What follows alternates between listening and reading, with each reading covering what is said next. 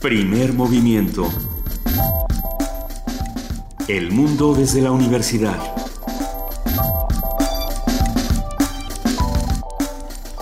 Muy buenos días, son las 3 de la mañana, día 7 de la mañana con 4 minutos. O las 3 de la mañana con 7 minutos, cualquiera de las En dos. algún lado son las 3 de la mañana. Una vez más, muy buenos días, son las 7 de la mañana con 4 minutos de este 4 de febrero, jueves. Estamos aquí en Radio UNAM 96.1 de FM, arrancando primer movimiento. Querida Luisa Iglesias, Querido Benito Taibo, muy buenos días, muy buenos días a nuestra jefa de información, Juana Inés de ESA. ¿Cómo están? Buenos días. eh, estamos muy bien. Qué bueno. Estamos muy bien, además hoy es jueves de gastronomía y eso nos llena de un ánimo salival siempre. Eh, Este es un ánimo salival quizá eh, distinto, porque vamos a hablar del té. Sí, pero bueno, el té también. El té tam- también, va a despertar esta mañana nuestras papilas gustativas. Yo creo que sí, fíjate. ¿Cuántos Tiene- tipos de tés hay? ¿Para qué se usa el té? ¿Cuál es la historia del té? ¿Cuántas guerras? ¿Cuántas cosas pasan alrededor del té? Todo esto lo vamos a platicar con Isa Plancarte, apasionada del café y el té. Ella es editora de contenidos gastronómicos y colaboradora de diversas publicaciones del mismo tema. Tendremos la participación del Centro Cultural Universitario Tlatelolco en voz de Julio García Murillo, coordinador de la Sala de Colecciones Universitarias en el Centro Cultural Universitario Tlatelolco, que nos habla sobre el último mes de la exposición Gerso, Gerso, Gerso. En nuestra nota del día, el Reino Unido y la Unión Europea. Vamos a platicar con Luis Guacuja, responsable del programa de estudios sobre la Unión Europea del posgrado de la UNAM. También hablaremos sobre el Festival Internacional de Órgano Amao San Agustín, un comentario del doctor Gustavo Delgado Parra, organista y compositor, Premio Universidad Nacional 2013 en Creación Artística y Extensión de la Cultura y director del Festival Internacional de Órgano Barroco. Como lo hacemos todos los jueves, vamos a platicar con Ana Buquet. Ella es directora del Programa Universitario de Estudios de Género y va a hablar sobre amamantar en público, esta controversia que últimamente le da vuelta eh, con diversos videos a redes sociales y que bueno, es interesantísimo ver eh, cómo se toma en distintos países. Tendremos, por supuesto, poesía necesaria y hoy le toca a Juana Inés de esa, que estoy seguro que nos va a sorprender. Ya sabes con qué Juana Inés. Yo, la primera sorprendida voy a ser yo. Bueno, no, no, no tienes... ¿Quieres alguna sugerencia? o poesía algo? necesaria, sí. Venga, entonces por favor les pedimos una sugerencia. Escríbanos, díganos qué les gustaría escuchar. Estamos en arroba P Movimiento, en Twitter, en Primer Movimiento, en Facebook. E incluso tenemos un número de teléfono, el Así es. 55 36 43 39. Este programa está hecho con ustedes, para ustedes, y hacemos juntos comunidad. Salud. Y estornudamos, que es Es- un contento, eso sí. Comienza, comienza febrero y con febrero llegan algunos estornudos. Se decía que hoy iba a ser el día más frío eh, de todo febrero. Creo que no lo ha sido y, y, bueno, hay que tener nuestras precauciones. En nuestra mesa del día, Mundos Posibles, como todos los jueves, vamos a hablar con el doctor Alberto Betancourt, doctor en Historia, profesor de la Facultad de Filosofía y Letras de la UNAM y coordinador del Observatorio del G20 de la misma facultad. Él nos va a hablar de la rebelión popular en Haití y la discusión sobre las misiones de paz.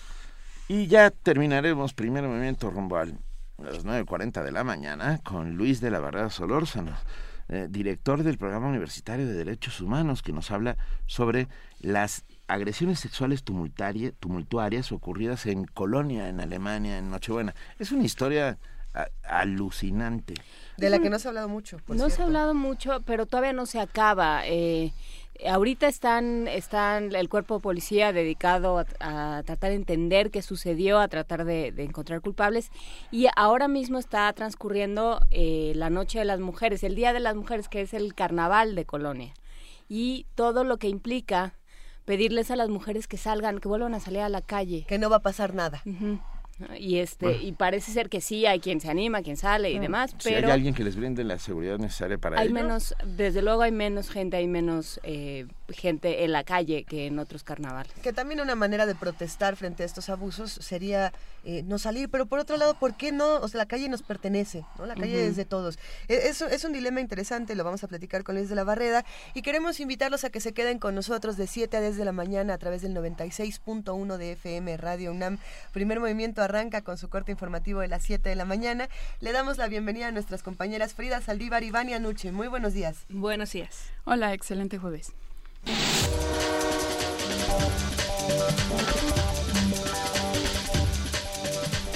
Iniciamos con información nacional. México se ubicó en el segundo lugar de los países con mayor impunidad en el mundo, ocupando el sitio 58 de 59 países en el ranking liderado por Croacia, Eslovenia y República Checa. Así lo reveló el Índice Global de Impunidad 2015 elaborado por la Universidad de las Américas Puebla, en donde también se destacó que el problema de impunidad es generalizado, pero con un nivel atípico en Michoacán y con índices muy altos en Quintana Roo, Estado de México, Baja California y Durango. Asimismo, se dio a conocer que en el país solamente se denuncian 7 de cada 100 delitos cometidos, por lo que la cifra negra en México desde 2013 alcanza un porcentaje no menor al 92.8% desde 2013. El titular de la Secretaría de Educación Pública, Aurelio Nuño, aclaró que la evaluación Plan Nacional para la Evaluación de los Aprendizajes Planea no se canceló, sino que se modificó la metodología a través de la cual los resultados de los exámenes aplicados a los estudiantes por los profesores serán de consumo interno sin hacerlos públicos a la sociedad. Además, indicó que esta determinación fue una decisión técnica de los expertos de la SEP y del Instituto Nacional para la Evaluación de la Educación y no por falta de recursos, como había argumentado la consejera presidenta de la Junta de Gobierno del INE, Silvia Schmelkes. Por último, el funcionario señaló que la prueba que se aplicó el año pasado se realizará cada dos años, es decir, la siguiente será en 2017 el hacer esta prueba censal, es decir, a todas las escuelas eh, de manera externa, eh, hace sentido hacerla en una temporalidad de cada dos años porque la información año con año no cambia mucho. Sin embargo, para no dejar en el año intermedio que no haya una evaluación que pueda servir como una continuación de esta información y como un diagnóstico que tengan las escuelas, la prueba se va a aplicar. La van a aplicar las propias escuelas, será una prueba interna, utilizando la misma prueba del año pasado, porque además eso da continuidad. Diputados del PRI Verde Ecologista de México, Nueva Alianza y Encuentro Social se unieron para votar en contra de una reunión entre los integrantes de la Comisión Ayotzinapa y elementos del ejército que estuvieron presentes en Iguala Guerrero la noche en que desaparecieron los 43 normalistas. La presidenta de la comisión, Guadalupe Murguía, explicó que los diputados de estos partidos consideraron que no era necesaria esa entrevista con los integrantes del 27 Batallón, ya que la mayoría de la información la dieron el secretario de Defensa y otros elementos. La diputada se dijo preocupada porque de ahora en adelante cualquier decisión en el caso se hará a voto ponderado. Cabe señalar que la diputada por Morena, Araceli Damián, denunció este hecho al inicio de la sesión ordinaria de este miércoles en la Comisión Especial de Ayotzinapa, a petición del Partido Verde con el aval del PRI, se omitieron sin estar en el orden del día de manera ilegal si los miembros de la comisión debían de tener la entrevista con los miembros del ejército que participaron en los hechos del 26 y 27 de septiembre. Cabe resaltar que en la reunión del trabajo solo era para definir el formato de la entrevista. La visita fue propuesta por el mismo secretario de la Defensa, el secretario Cienfuegos, y forma parte de las recomendaciones de la Comisión Interamericana. Es un fuerte retroceso de los acuerdos que firmó el Estado mexicano frente a los padres, víctimas y organismos internacionales. El subsecretario de Prevención y Promoción de la Salud, Pablo Curi Morales, afirmó que el virus del Zika no representa un riesgo masivo para la salud en México. En entrevista recalcó que no hay razón para no viajar a nuestro país y recordó que en la capital nunca habrá casos de Zika porque el mosquito no sobrevive a más de 1.800 metros de altura sobre el nivel del mar. Recomendó a la población eliminar criaderos del mosquito Aedes aegypti, lavar, tapar, voltear y tirar todo aquello que acumule agua. La Suprema Corte de Justicia de la Nación autorizó la construcción del acueducto Independencia, con el que serán transportados 75 millones de metros cúbicos de agua a las ciudades de Hermosillo y Ciudad Obregón, con lo que dejará de suministrarse para uso agrícola en el Valle del Yaqui. En cuanto al amparo solicitado por los productores agrícolas del Valle del Yaqui, los ministros solo resolvieron que la Conagua les reconozca su derecho de audiencia y de alegar contra dicho proyecto. El documento emitido señala que las autoridades pueden priorizar el consumo urbano de agua sobre el agrícola. También sostiene que el acueducto no afecta a las concesiones de agua de los productores, ya que una concesión no garantiza el abasto del líquido. En información internacional, 12 países firmaron en Nueva Zelanda el Tratado de Asociación Transpacífico. Los ministros en México, Estados Unidos, Australia, Brunei, Canadá, Chile, Perú, Japón, Malasia, Nueva Zelanda, Singapur y Vietnam firmaron el documento con el cual se crea la mayor zona libre de comercio del mundo. En una declaración conjunta, los ministros señalaron que esto representa un logro histórico para la región Asia-Pacífico. Los 12 países constituyen casi el 40% del Producto Interno Bruto Mundial y un mercado de más de 800 millones de personas. Las conversaciones de paz para Siria se reanudarán el 25 de febrero, informa la ONU. El enviado especial de la ONU para Siria informó este miércoles que las conversaciones de paz para ese país que se celebran en Ginebra fueron suspendidas para reanudarse el próximo 25 de febrero. Staffan de Mistura explicó a la prensa que fue su decisión hacer esta pausa e insistió en que no significa que las negociaciones hayan terminado, ya que tanto el gobierno como la oposición han expresado su interés en el proceso para buscar una solución al conflicto sirio.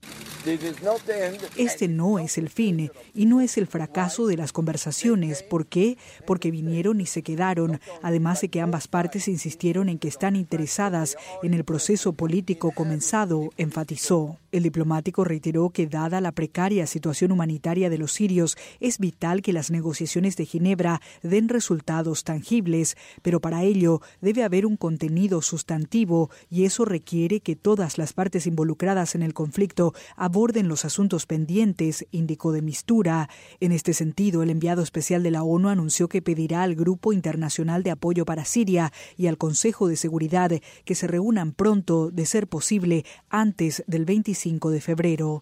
Rocío Franco, Naciones Unidas, Nueva York. El estado de emergencia en Francia, decretado tras los atentados de París el 13 de noviembre del año pasado, que permite los registros policiales sin previa autorización judicial, entre otras medidas, será ampliado, ampliado por tres meses más. Así lo anunció este miércoles Stefan Le Foll, vocero de la presidencia, quien señaló que dicho estado de emergencia se ampliará hasta que se legisle una nueva ley sobre procedimientos judiciales de lucha antiterrorista. Mientras tanto, miles de personas se manifestaron el sábado en París y otras ciudades en contra de esta ampliación.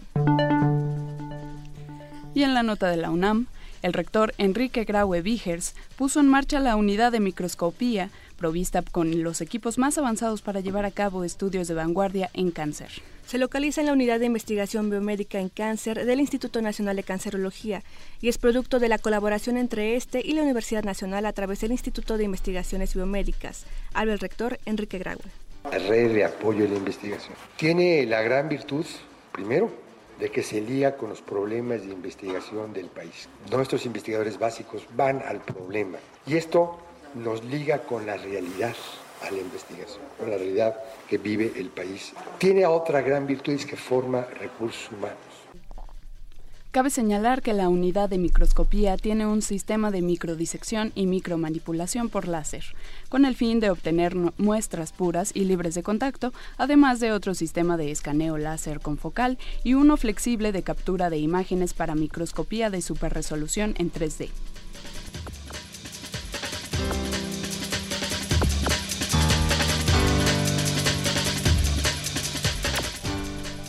Son las 7 de la mañana con 17 minutos. ¿Qué es lo que tiene el laboratorio de microscopía, Vania? Eh, láser con focal y otro flexible de captura de imágenes de microscopía de superresolución en 3D. Ok. Ok, Impresionante. Perfecto, muy bien, Vania. Parece la que unidad lo de microscopía lo pueden, se los puede decir con mayor detalle. Muchas gracias, Mm. querida Vania Noche, querida Frida Saldívar. Este fue el corte informativo de las 7 de la mañana. Excelente día. Buen Muy día. buen día, buen día a todos.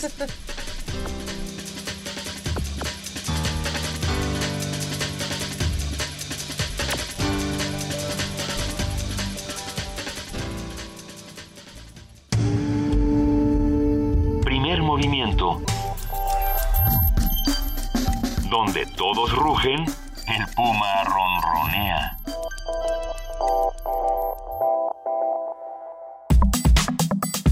Jueves gastronómico. En 1865 el escritor Lewis Carroll hizo de Alicia en el País de las Maravillas un verdadero clásico de la cultura popular. En esa obra conocimos la eterna fiesta del té que el sombrerero loco y la liebre de marzo festejan por todos los no cumpleaños celebrados. El mensaje es sencillo. Disfruta el té sin importar el lugar donde te encuentres. La hora del té se arraigó en la primera mitad del siglo XIX.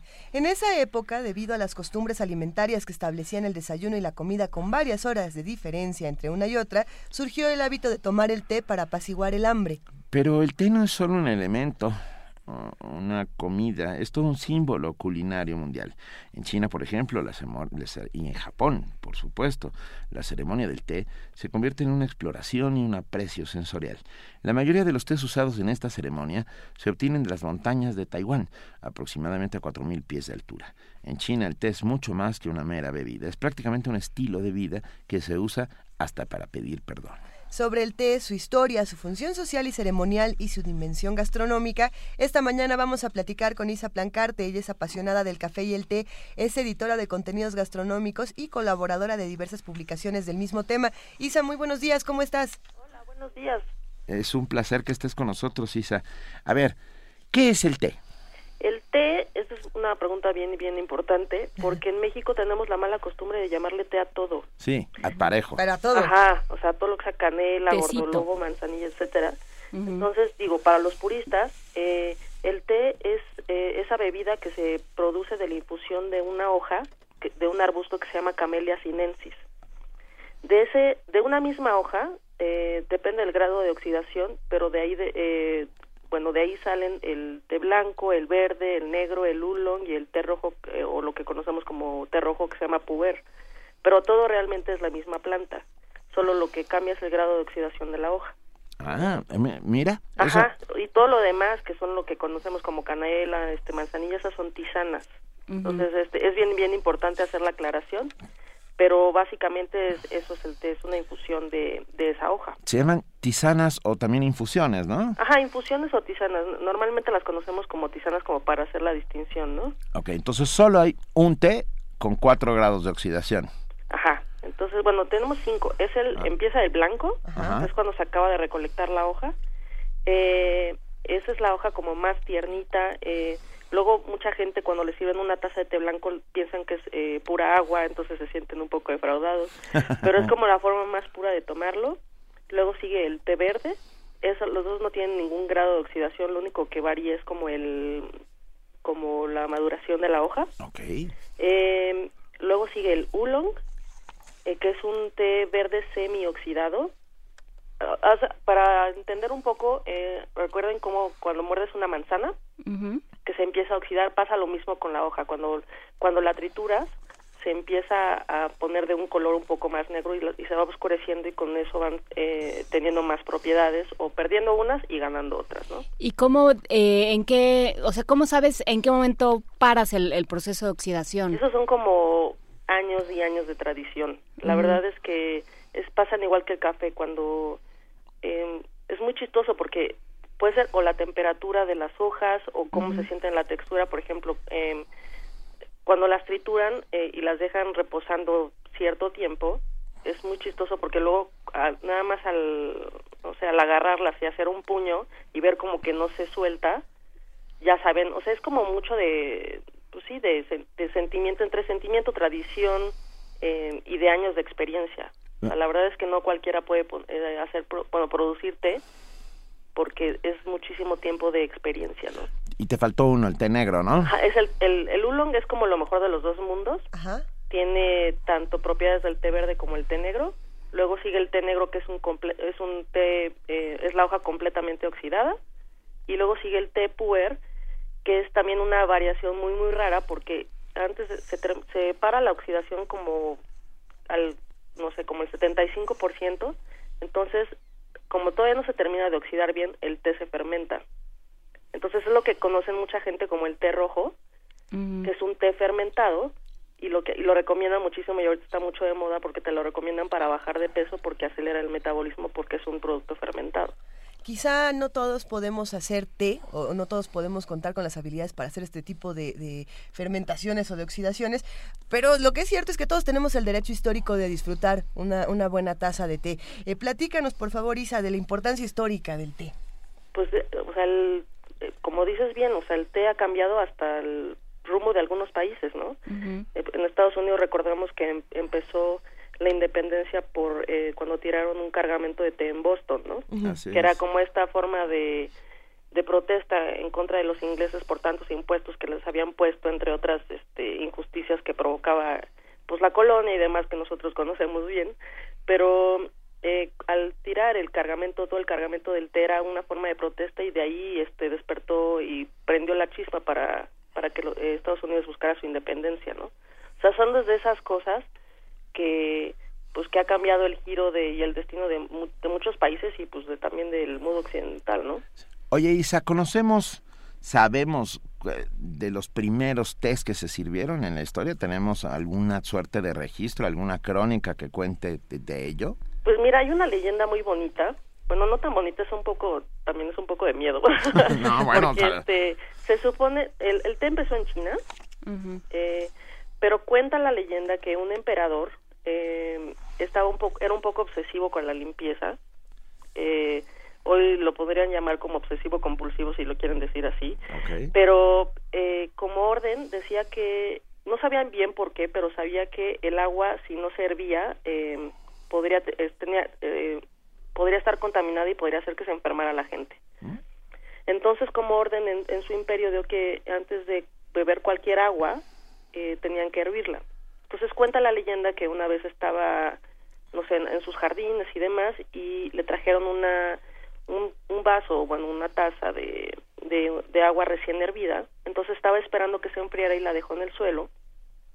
Entonces de repente le cayeron unas hojas de un árbol eh, cercano y en lugar de, de quitarle las hojas probó la bebida y se supone que de ahí nació el té. Wow. Y le gustó tanto eh, que porque se sintió revigorizado, se sintió que tenía muchísima energía, entonces empezó a hacer experimentos y él empezó a probar el, el primer té. La leyenda que les digo que es un poco más de miedo es que cuenta que también los monjes budistas lo tomaban mucho para hacer todas estas meditaciones sin sin parar, entonces necesitaban una, una bebida que los tuviera llenos de energía y revitalizados, entonces cuenta la leyenda que un monje se arrancó los párpados Ay, y los puso en agua para que no se durmiera nunca y de ahí surgió el té. Les digo que está más bonita la leyenda del Sí, emperador la que la de los no, la- párpados la- del monje. La primera es más edificante. Exacto, pero la que más se acepta es la de, del emperador chino, que, que por eso se descubrió el té. Y a partir de ese momento se convierte en un hábito, pero es un hábito que a- al inicio es solamente para las capas sociales eh, importantes de la sociedad, quiero decir, para los ricos, para los señores Para las feudales, capas más altas, sí. para que para las capas altas. Ah, co- ¿En qué momento se empieza a popularizar el té, Isa? Se empieza a popularizar, eh, como bien decías, eh, y como lo dijeron en su introducción, eh, se empieza a popularizar en, en Inglaterra como una suerte de estos de, eh, pues las clases altas de repente sentían muchísima hambre entre pues la hora de la, del almuerzo y la hora de la cena, pasaba muchísimo tiempo.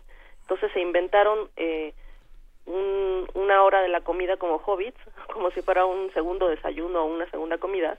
Eh, se inventaron esta tradición de beber té, eh, acompañada de sándwiches, pastelillos y demás, como para matar el hambre en, en lo que llegaba la hora de la cena. Se empezó a popularizar porque los ingleses, bueno, las clases más bajas, nosotros entendemos que, pues, eh, para que haya una clase alta, pues tiene, tendrían que tener eh, eh, Su contraparte. su contraparte. Entonces, empezaron a adoptar la, la medida de, igual, como para matar el hambre, pero pues, obviamente la diferencia es, eh, se le conoce en el mundo de té como el servicio alto y el servicio bajo.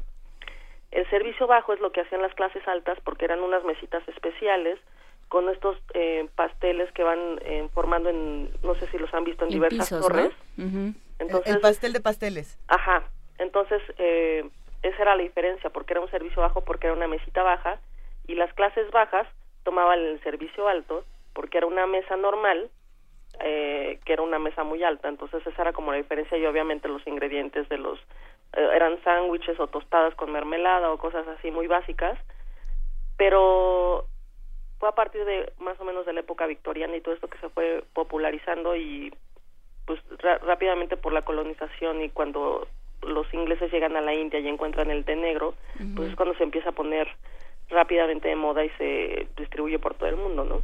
Claro, y ahora hay culturalmente hay unas hay una especie de pleito entre el café y el té en Inglaterra, ¿no? Esta idea de que hay que ser más continental y hay que tomar café contra los que eh, de su corazón pues quieren tomar siguen té. siendo una isla. Ajá. La Sí, pérfida, exacto. la pérfida Albión. Exacto.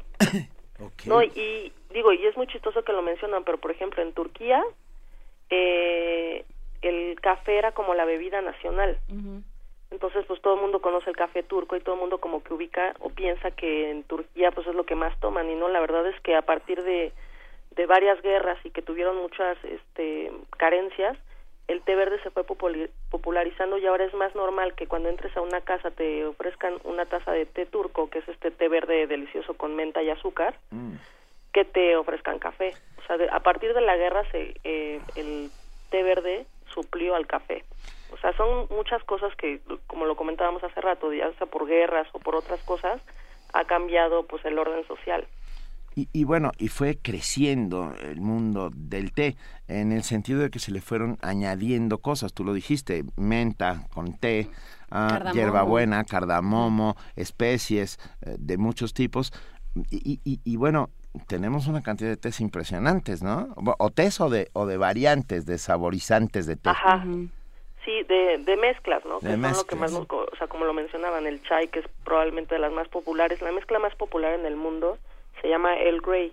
Eh, a mí es el que más me este- gusta. Es este, ajá, es este té negro con aceite de bergamota, que es un cítrico, que es este muy muy particular, pero esa es la eh, la mezcla más más bebida en el mundo y la más popular. Y es esto, o sea, es como empezar a, a probar distintas variedades. Yo lo que siempre recomiendo es que no se vayan a los sabores puros. Si quieren empezar en el mundo del té, empiecen con eh, mezclas con eh, que tengan ingredientes que a ustedes les gusten más para que no sea un, un shock tan fuerte, ¿no? Muchos hemos escuchado a personas que dicen, eh, yo tomo té porque ya no puedo tomar café. Exacto. Sí, hay, hay una suerte de divorcio entre los que toman té y los que toman café como si fuera eh, como si fuera Sí, cuestión de tomar un bando. O tomas Sí. café o tomas té. Eh, ¿Tú qué opinas de esto? ¿Tú tomas té o café o las dos? ¿Y, y qué es lo que tendríamos que hacer momento? todos? Ajá, ¿cómo- ¿Por qué pasa esto? Yo tomo los dos, eh, pero la verdad tomo muchísimo más té y les voy a explicar por qué. Yo, como lo decían bien, escribo en muchos eh, medios, entonces casi todo el tiempo estoy pues de arriba para abajo. El té tiene una ventaja, y digo, no quiero hacer otra vez la división entre el equipo café y el equipo del té, Se vale, se vale. pero este, el té tiene una ventaja sobre el café. Eh, el té tiene también cafeína, pero lo que provoca en el té es que como es una planta, tiene una tiene una partícula, bueno, unas moléculas que se llaman flavonoides. Esto lo que provoca es que la, el que cuando tú tomas un té, el efecto de la cafeína eh, es prolongado y no te da estos picos, como el café que de repente lo tomas, te da un subidón, pero de repente te da el bajón. Y entonces tienes que seguir tomando café y café y café, como porque no sé si les ha pasado si toman mucho café que ya el efecto no es el mismo y necesitan más café y más café porque ya se acostumbraron a un nivel de cafeína. Sí. Es lo- en el té no es no, no pasa eso porque el efecto de cafeína es prolongado y siempre es, eh, se mantiene igual. Pero Entonces, se llama teína, ¿no? Se llama teína, Teína. pero es lo mismo, es, Es- como es, es cafeína también. Oye, mira, nos escribe Javer Nú- Núñez, que hace comunidad con nosotros, y dice, leí acerca del té amarillo, ¿es real o es leyenda? El té amarillo, mm, yo creo que es un poco leyenda. Es que depende. Por ejemplo, el té rojo eh, es chistoso porque al, té oolong le llamaban los chinos el té azul. El té rojo también porque era el, el té rojo es como era el color de los emperadores.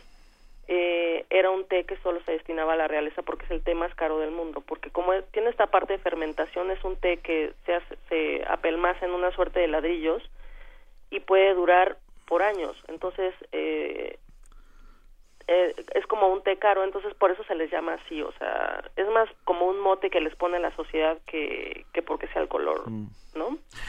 ¿Qué nos puedes contar, Isa, acerca de las ceremonias del té? A ver, primero, ¿de dónde vienen los tés que hoy tomamos en el mundo? Quiero decir, yo he oído hablar de tés de Ceilán, de tés, ¿no? De tés de, de, de Madagascar, no sé, hay, hay, hay sitios así como muy... Hay, hay lugares eh, específicos donde el té se produce de una, con una mayor calidad. ¿A qué se debe? ¿A la altitud? ¿A la- ¿Al agua? ¿A qué? Entre, entre la altitud y, digo, el, em, el clima, em, el ambiente, todo esto, pero por ejemplo, lo, em, en té, en, México no se produce té. Se han hecho algunos experimentos porque para ver si se puede hacer o no, pero la verdad es que no han resultado. Ahorita los, por tradición, obviamente son los tés chinos. Los tés chinos producen, eh, producen té verde, negro, oolong, producen todas las variedades. Em, en Taiwán se especializan en té oolong. En, en Japón es muy chistoso porque los chinos producen de todo. Ya sabemos que ellos hacen todo y, Sí, bueno, y lo hacen, o cuando se dedican a algo lo hacen bien. Y los, los japoneses solo se especializan en té verde. Em, ¿Qué más? En Argentina también ya está empezando a producir. Sudáfrica hace mucho un, un té que llaman roibos, que es, eh, es una tisana. Y bueno, como decís, y la India hace mucho té negro. Ceilán hace también té verde y té negro. Pero son sobre todo estos países asiáticos, que son la, la mayoría de donde se produce el té y de donde se exporta a todo el mundo, ¿no? Y ya cada quien eh, hace mezclas o hace infusiones o los perfuma, por ejemplo, los franceses y los alemanes son los son los países que más este importan té, pero para hacer mezclas y para perfumarlos y para venderlos a todo el mundo. ¿Y es, qué se necesita para que se pueda dar este arbusto del té? ¿Es como el café que necesita cierto tipo de suelo, cierta cierta altura o cómo, cómo- qué necesita? Sí, es exactamente igual eh, que el café necesita eh, necesita mucha altura, necesita eh, sobre todo condiciones de muchísima humedad.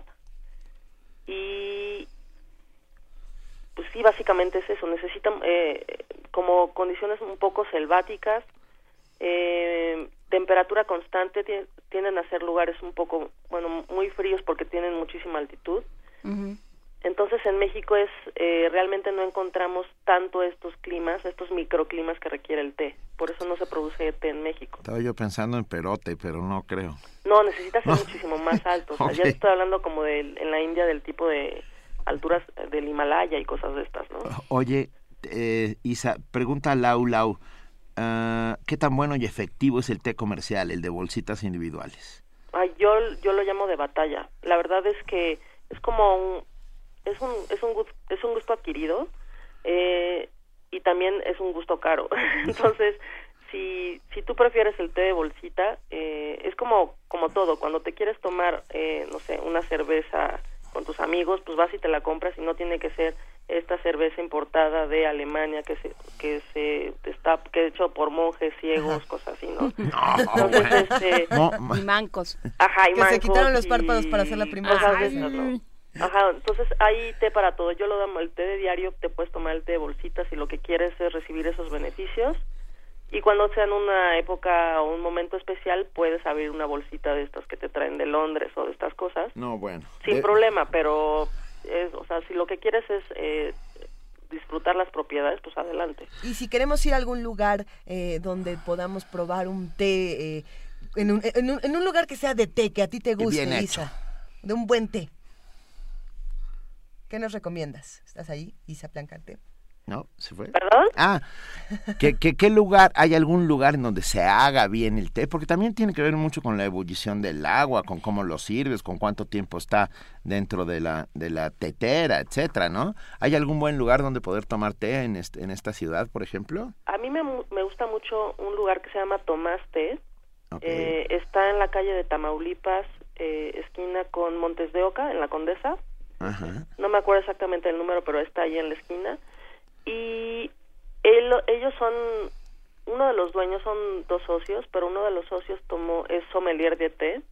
Hay un, de hecho, también hay una escuela mexicana de té en Cocoyoc. ¿En serio? Ajá, y ofrecen eh, varios cursos, entre ellos eh, el protocolo de la ceremonia del té, cómo ser sommelier de té y cómo hacer mezclas de té. O sea, igual como para el mundo del vino, como lo que decías que necesita de estos tiempos, ebulliciones, cantidades, este, como cuando llega un, eh, un sommelier en un restaurante y te ofrece un vino, también hay sommeliers de té. Y ese, ese es otro punto, la ceremonia del té, ¿no? Todo esto, todo lo que implica, no nada más sentarte que te pongan una taza enfrente y, y, y ya, ¿no? Este, tómesela y váyase a su casa, sino eh, lo que lo que ha construido la humanidad, así como hablábamos de, de Inglaterra, pues también en China, en Japón, lo que se ha construido alrededor de la factura del té, del tiempo que se tiene que dejar, también eso, eso también lleva a fundamentalismos, ¿no? ¿Cuánto tiempo tienes que dejar cada uno? Si puedes poner, eh, si le puedes poner agua a una bolsita que ya, que ya infusionó, todas estas cosas, ¿no? Sí, yo por ejemplo, a las, si van a hacer una inversión muy fuerte de lo que decías de las eh, bolsitas de estas de agua de, de estas marcas que son, no sé, como estos tés ingleses o chinos o cosas como muy raras, eh, yo los infusiono varias veces. Lo único que, incluso hasta tres, cuatro veces una misma carga de té. Eh, y lo único que cambia es el tiempo que se deja infusionando, que se va aumentando como para que libere más. Se me olvidó, se me olvidó decirles, perdón, una cosa bien importante del té que le gana al café, ya que estamos en esa lucha. A ver. A ver. Es que tú puedes, tú solito puedes descafeinar el té. Mm. ¿Cómo? El té se, eh, la cafeína en el té se libera a los 10 primeros segundos de infusión. Entonces, cuando tú preparas una taza de té, metes tu bolsita, te esperas 10 segundos, tiras esa agua y la vuelves a infusionar y ese té ya no tiene cafeína. O sea, tendrá el 90, la, la habrás quitado el 99% y tendrá 1%, una cosa así. Órale. Oye, bueno, ya aparecieron los fundamentalistas. apareció por ahí. Siempre, eso está padre. Yo soy igual, ¿eh? yo soy la policía del té, entonces. Javier, Javier, Javier, Cervantes dice: muérete, larga vida el café, saludos. yo, yo creo que hay de todo. Bueno, cada quien que haga lo que se le dé la gana, ¿no? El doctor, y el doctor Aguirre Méndez dice: ¿pueden comunicar algo sobre el té hierba mate? Sobre la hierba mate. Este... La hierba mate igual es una tisana están haciendo muchísimas mezclas, eh, sobre todo en Estados Unidos eh, son los primos que empezaron a experimentar con té verde y hierba mate, porque la hierba mate también es eh, como estos llamados superalimentos que tienen muchísima energía. Entonces, si te tomas un té eh, que tenga, no sé, un té, un té verde con hierba mate, pues con eso vas a durar todo el día prácticamente, o medio día sin que necesites alguna otra cosa más. Es como una bebida energizante natural. Okay.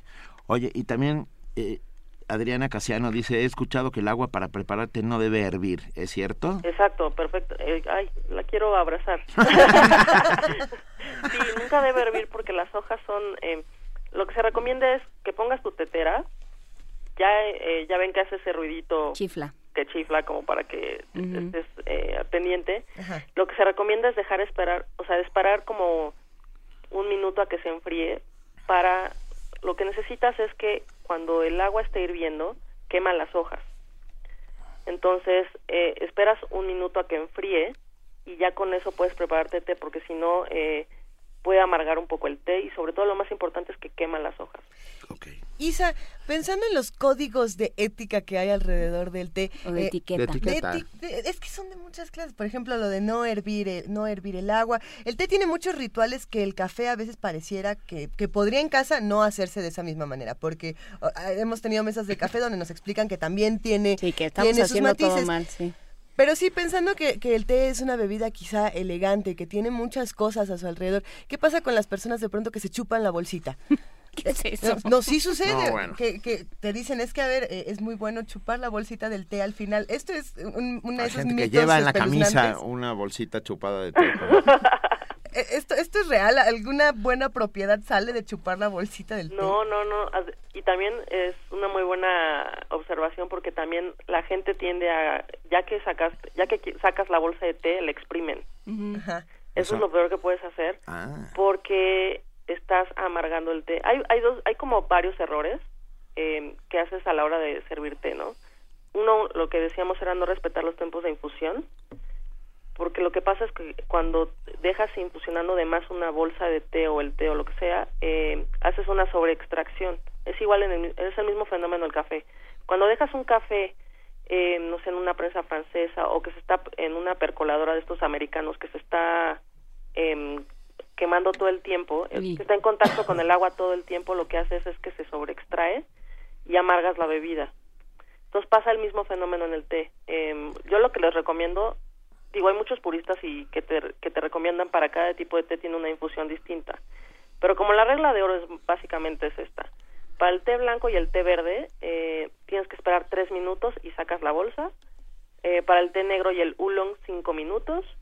Y para las tisanas, bueno, el puer también cinco minutos. Y todas las que son tisanas, incluso por ejemplo el manzanillo, todo esto, dejarlo siete minutos y sacas la bolsita. Y ya con eso tienes una bebida perfecta y nunca, nunca exprimirla porque lo que haces es que vas a amargar la bebida. Ok. Justo hablando de tisanas, Eduardo Jiménez nos dice, ah, manzanilla y hierbabuena, ¿es, ¿es preferible tomar de la planta, de la plantita comprada en un mercado o de la bolsita del súper?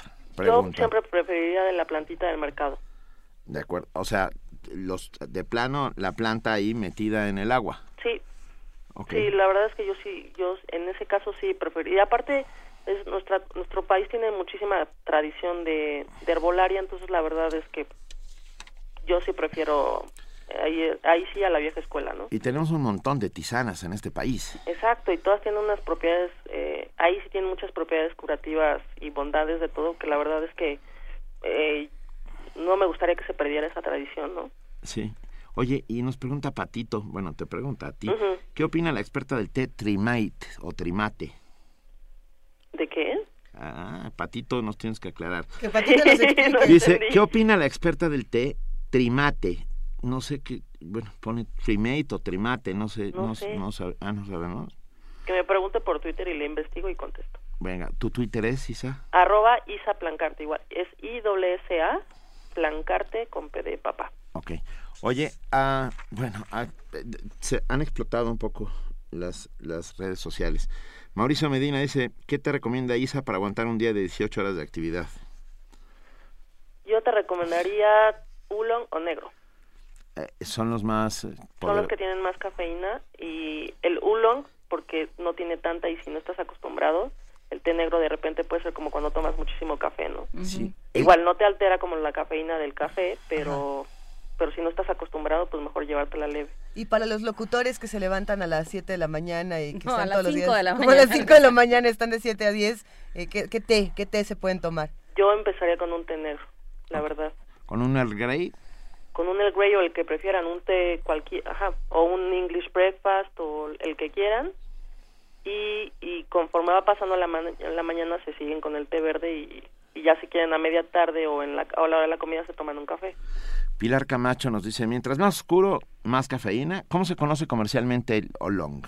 El oolong, así como... Oolong. Ajá, oolong, eh, se escribe con doble O, oolong. oolong. Sí, eh, e- es muy curioso porque eh, muchas, muchos amigos están descubriendo igual que nosotros que, que el té no es lo mismo que la tisana, ¿no? Entonces, bueno, porque ya el té se volvió una suerte de genérico, Es el tecito. es el tecito, Exacto. ¿no? ¿Cómo preparan, un- pregunta a Sitzug, cómo preparar un té de boldo? Un Pues té de boldo, todo- no sé. Pues todos los tés se Supongo que como, ajá, como una infusión, supongo que eh, preparas el, pones a hervir el agua, agregas el, no sé, dejas hirviendo, supongo. La verdad es que no, no, no, no conozco el procedimiento. Supongo que como cualquier infusión. Mira, y aquí nos... Ah, y Sitzug dice, buenos tés, en este libro está la leyenda del origen y una historia de arriesgado amor. Y el libro se llama Opio, de Maxen Fermín, editado por Anagrama. Ah, Ay, a ver, pues que me lo pasen. Sí, ya, ya, ya te lo estamos pasando ahora mismo. Y ya nos dijo Patito que el trimate tiene coca, manzanilla y anís. Ah, pues es una tisana y supongo que es para el mal de altura, ¿no? Pues suena. Sí, sí, sí, el trimate para cuando subes a los Andes, ¿no? Ajá. Ah, eh, Javer Núñez, el té Darjeeling, ese es, es hindú, ¿no? Ajá, ese es el, eh, In- se le llama el champán del indio, té. indio.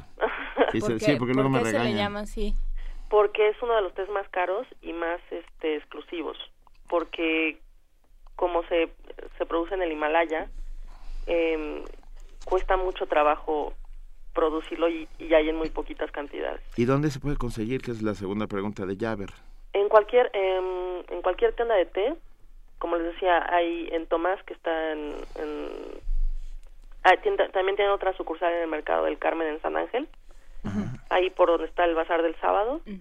Este en la Condesa y digo en sobre en, en tiendas departamentales como estas que tienen bolsita amarilla con café. Ok. hay este tienen varios varias mezclas de, de todo el mundo pero digo si ya quieren probar de de otras partes de, de importar o sea tés importados pero si no yo les recomiendo Tomás y se vayan a la segura y aparte son muy muy muy amables y te explican perfecto como basado en lo que te gusta en lo que no y te introducen de una manera muy amable Ah, yo conocí otro sitio ahí sobre Álvaro Obregón que se llama La Caravancería, algo así. Caravanserai ese, ese Ah. fue el de los primeros Mira. eh, empezaron hace como 10 años Así es. eh, dos lugares, uno que se llama La Esquina del Té, que es, eh, que es de unos argentinos que está ahí cerca del Parque México en Ámsterdam y Sonora, y ellos de Caravanserai, que esa la trajo un francés, em, pero yo les recomendaría que fueran o a Tomás o a La Esquina del Té. Y, y Isa, ya te preguntamos cuál es tu té favorito. ¿no? ¿Cuál es tu top 5 de tés? ¿Nos podrías dar un top 5, por favor? Hay un hay una eh, casa francesa de té que se llama Mariage Prers, que son sería como los hermanos Mariage, que es la casa de té más antigua de París y ellos eh, ya lo ya venden el té aquí en México en todas estas tiendas gourmet y demás. Es una cajita negra con una etiqueta amarilla y tiene una mezcla que se llama Marco Polo, que es un té negro eh, dulce, que ese es como como lo que yo les decía, ese me lo tomo como en momentos especiales porque no es como esos momentos para consentirse porque también es una taza cara. Sí, con, una, diario. con una nube de leche de Jack. Con- no. Ay, no, también eso vas a los tibetanos. Es que los- como, como Marco, Marco Polo, etcétera. Sí, bueno. pues tiene que ser con leche de Jack. Ah, O con, eso o hacen, con eso sí. La la- verdad es que nunca me he atrevido a, a probarlo, nunca se me ha presentado la Yo oportunidad. tampoco. Dicen Pero sí lo haría. sí. Ah, hay otra hay otra variante que no sé, no hablamos de eso que es ahora que también se puso de moda que es el matcha, Ujú. que es este té verde en polvo. Hay un lugar en en la colonia Roma que se llama Pony Store, que está en la calle eh, de Colima, casi esquina con Insurgentes.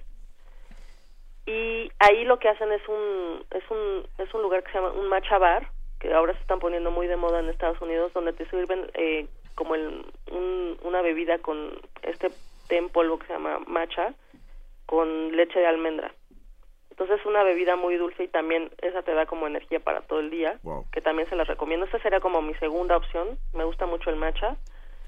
Eh, un té Earl Grey es se me hace como la mezcla ideal para el chocolate amargo.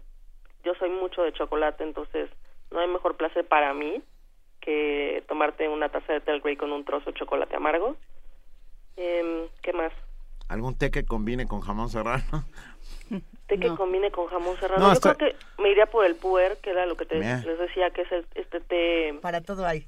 Ajá, que es, que es este como eh, té que tiene que es fermentado y es, es un gusto como muy muy distinto porque sabe como estas bebidas fermentadas sabemos que los fermentados son desde eh, la cerveza el vino eh, la kombucha que ahora está de moda que un día platicaremos de eso Sí, oye, sí, por favor. Eh, a, a ver, Isa, dos preguntas rápidas. ajá Ah, Ricardo Zaslavsky dice, amigos, eh, amiguis, dice, ¿el té de anís de planta natural puede ser venenoso? Es que ese es un asunto con las infusiones. La, la cicuta era una infusión también, sí, bueno, ¿eh? claro. Entonces, eh, la hepatotoxicidad de ciertos tés es un poco Eh, severo. ¿Perdón? Lo que te hace al, al hígado, ¿Qué? Lo que te lastima al hígado, por ejemplo, el, el té Sócrates, verde Sócrates, es te estás hepatotóxico. Y O sea, puede ser, y entonces en este caso, ¿el anís de planta natural puede ser tóxico? pregúntenle a un médico o a un sé. herbolario. Bueno, Pero estaría bueno eh, investigar sí. Ujú. Y la otra es la meme, dice, ¿dónde se consigue buen mate en México? Y alguna marca de mate. Yo solo conozco una. ¿Tú, Isa? pues yo las he visto en el en Sí. ahora ya hay como muchos eh, Sí. En el súper no Sí, una que se llama Cruz del Sur. Que es Ajá, así es la como- única que yo también Sí. conozco. Sí, Como esta sección de productos de todo el mundo. Que nos siempre hay los, en, en los los super- argentinos. bueno, en los supermercados yo he visto, esa es la que he visto. Bolsitas de té en párpados para relajarse, dice Anguiano. Tam- También, no, bueno, tiene una cantidad de posibilidades Y luego se puede usar incluso como abono, ¿no? Como abono, igual que el café, lo Ah. mezclas con la con la tierra, nunca lo pongas por arriba porque si no lo que hace es que se forman hongos, Ah, lo pero lo tienes que mezclar con la tierra. Oye, Isa, ¿no sabes qué encantadora conversación hemos tenido? Otro día vas a tener que volver porque nunca hablamos de la ceremonia del té y todo lo que significa. No, ya hay muchísimas. La No, verdad es que cada, como cada país tiene su propia característica, pero sí estaría bueno platicar de eso. Haremos un T2 con Isa Plancarte, apasionada del café y el té, editora de contenidos gastronómicos, colaboradora de diversas publicaciones del mismo tema. No sabes qué placer fue haberte tenido aquí en primer momento esta mañana. Muchísimas gracias por la invitación. No, hombre, Gracias estamos encantados. Y para celebrar que estás con nosotros, vamos a poner una canción de Oscar Chávez que se llama Tomando té. Perfecto, muchísimas gracias.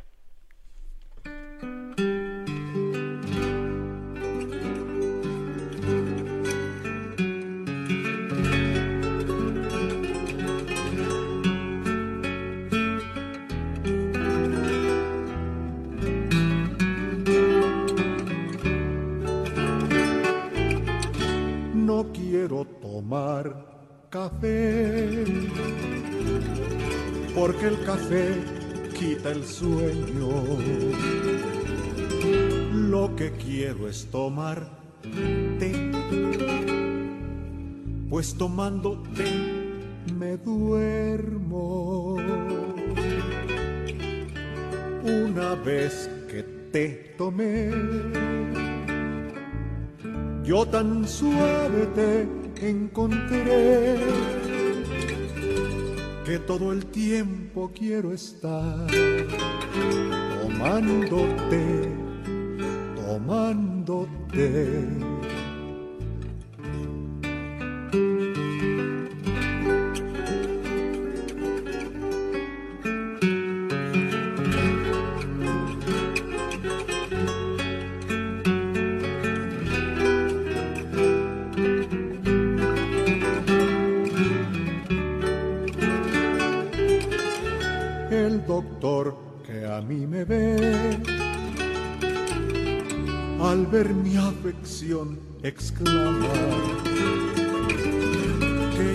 Solo sanaré cuando te tome en la cama. Una vez que te tomé, yo tan suave te encontré que todo el tiempo quiero estar tomándote,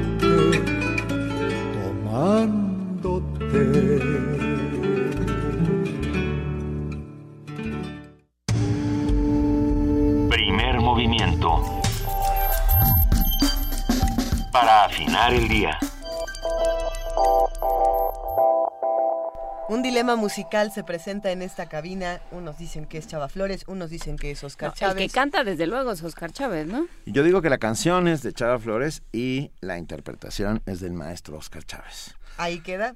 Ah, sí, Nos comparten también, eh, nos van a compartir más videos, los vamos a pasar por redes sociales para que disfruten más música aquí en Primer Movimiento. Por favor, recomiéndenos qué les gustaría escuchar, eh, qué canciones, qué poemas. Juana Inés todavía está esperando una recomendación con el hashtag Poesía Necesaria. Nos dice que sí, que le encantaría una recomendación. Estamos en arroba P en diagonal Primer Movimiento UNAMI, en el teléfono 55 36 43 39. ¿Y saben qué otra cosa nos gustaría que nos mandaran y que no nos han mandado? Eh, la combinación de canela, clavo, cardamomo y jengibre que se bebe Ricardo Peláez. Exactamente. Es justamente eso, lo es- que queríamos. Eso es, ya, ya Te- califica te como faltó- estofado, ¿no? Te faltó ginseng, sí. sí. Ya califica como caldo. Pero, por ejemplo, si alguien en casa se está preparando un té o está en algún lugar donde se prepare un té, ¿por qué no nos hace una postal sonora sobre esto? ¿Por qué no escuchamos el agua caer en una taza? ¿Por qué no escuchamos una infusión en 30 segundos? Ándale. ¿Ahorita? Ah, No, bueno, que, no- que nos la manden, por Sí, favor, bueno, en el bueno, correo man. electrónico primermovimientounam arroba a todos los que nos dijeron que la canción es de Chava Flores, lo sabíamos. Millones de gracias. Elizabeth Reyes, Jorge Leiva. Eh, el que la canta es Oscar Chávez. Eh, Ah, no dice Mirisa que no tampoco. que tampoco Es era un Oscar dilema, Chávez. ahí está el dilema. ¿Qué opinan? Escríbanos, llámenos. Vamos a una pausa y regresamos. Primer movimiento. Donde la raza habla.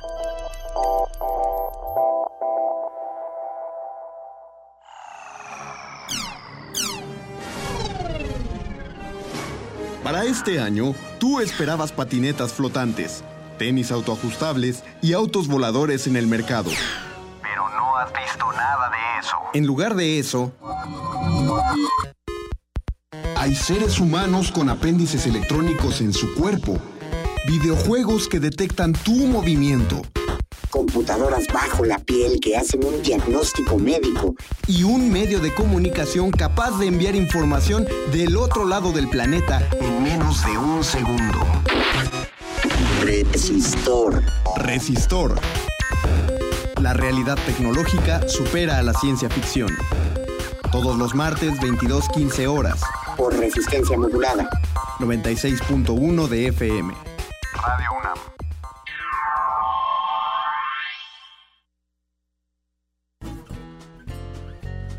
Mi familia, mi gente, mis raíces, mis propuestas.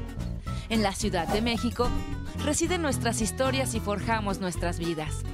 las y los ciudadanos construimos esta gran capital. Participamos, nos respetamos y convivimos democráticamente. Yo soy mi ciudad y vivo con sus valores.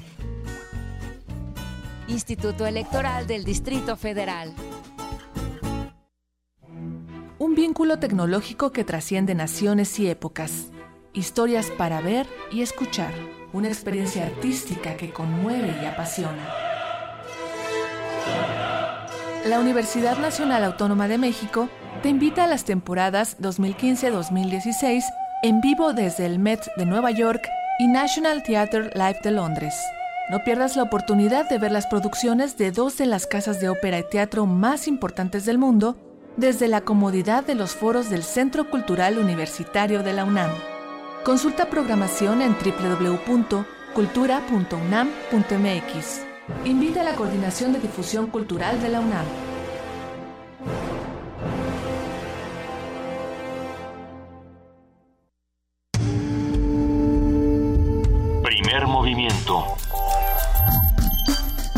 Información azul y oro.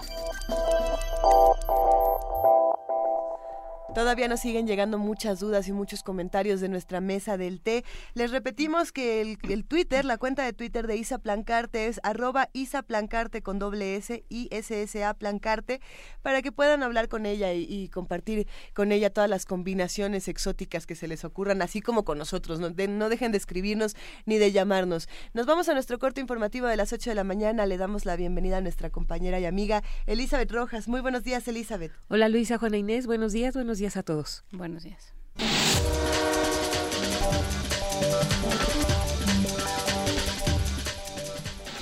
La titular de la Procuraduría General de la República, Areli Gómez, aseguró que la dependencia respetará la presunción de inocencia de la actriz Kate del Castillo luego de que ésta solicitara un amparo. En el marco del inicio de los festejos de la conmemoración del centenario de la Constitución Política, la procuradora dijo que la actriz puede decidir si se presenta a declarar sobre el caso del Joaquín El Chapo Guzmán. Ella está en su absoluto derecho de eh, interponer los recursos legales que ella considere. Eh, es una ciudadana mexicana que está, ¿verdad? Nosotros como Procuraduría General de la República le respetamos eh, la presunción de inocencia y por lo mismo nosotros trabajamos en nuestra investigación y ella puede o bien presentarse a declarar o interponer eh, su amparo, como ella decide. El senador Omar Fayad será candidato del PRI al gobierno de Hidalgo. A través de un comunicado, el presidente nacional del partido, Manlio Fabio Beltrones, indicó que esta decisión se tomó por el apoyo de los sectores y organizaciones del tricolor al legislador. Asimismo, se informó que será en la convención de delegados el próximo 27 de febrero, en donde la CTM y la CNC y las organizaciones nacionales, Movimiento Territorial, Red Jóvenes por México y el Organismo Nacional de Mujeres Priistas ratificarán su compromiso de apoyo a la candidatura de unidad. El Papa Francisco declaró que vendrá a México a contagiarse de la fe de los mexicanos y no para traer mensajes o soluciones a los problemas. En un video difundido por una agencia de noticias, el pontífice recalcó que no quiere tapar la violencia, la corrupción y el narcotráfico que existe en nuestro país. Sin embargo, busca exhortar a los mexicanos a luchar todos los días contra la corrupción, contra el tráfico, contra la guerra, la desunión, el crimen organizado y la trata de personas. Yo voy a México no como un, un rey mago cargado de cosas para llevar mensajes, ideas, soluciones a problemas, no sé, pensemos todas las cosas. Yo voy a, México como un peregrino, voy a buscar en el pueblo mexicano que me den algo. Cabe recordar que el Papa Francisco visitará la Ciudad de México y localidades del Estado de México, Chiapas, Michoacán y Chihuahua del 12 al 18 de febrero. En información internacional, la OMS urge a los países europeos a prevenir la propagación del virus del Zika. La directora regional de la OMS para Europa, Susana Jacob, indicó este miércoles que todos los países europeos en los que el mosquito Aedes está presente pueden estar en riesgo de propagación del virus del Zika. La experta de la OMS recalcó que la combinación de una amplia distribución geográfica del mosquito que transmite el virus y la falta de una vacuna y pruebas de diagnóstico rápido plantean preocupaciones sobre una posible dispersión del virus del Zika a nivel global. Aunque en Europa se han registrado casos de viajeros infectados con Zika, la enfermedad no fue transmitida hasta ahora debido a la inactividad del mosquito. La OMS urgió a los países europeos a actuar de manera rápida y coordinada para controlar el mosquito, dar información a los grupos de riesgo, en especial a mujeres embarazadas, aumentar la vigilancia y el control del virus en el laboratorio e incrementar la investigación con el fin de desarrollar pruebas de diagnóstico y vacunas. Por otra parte, la OMS alertó del primer caso de Zika transmitido por vía sexual en Estados Unidos y llamó a investigar el caso. El portavoz de la OMS en Ginebra, Gregory Hartle, se mostró preocupado por la situación. Es, por supuesto, una preocupación.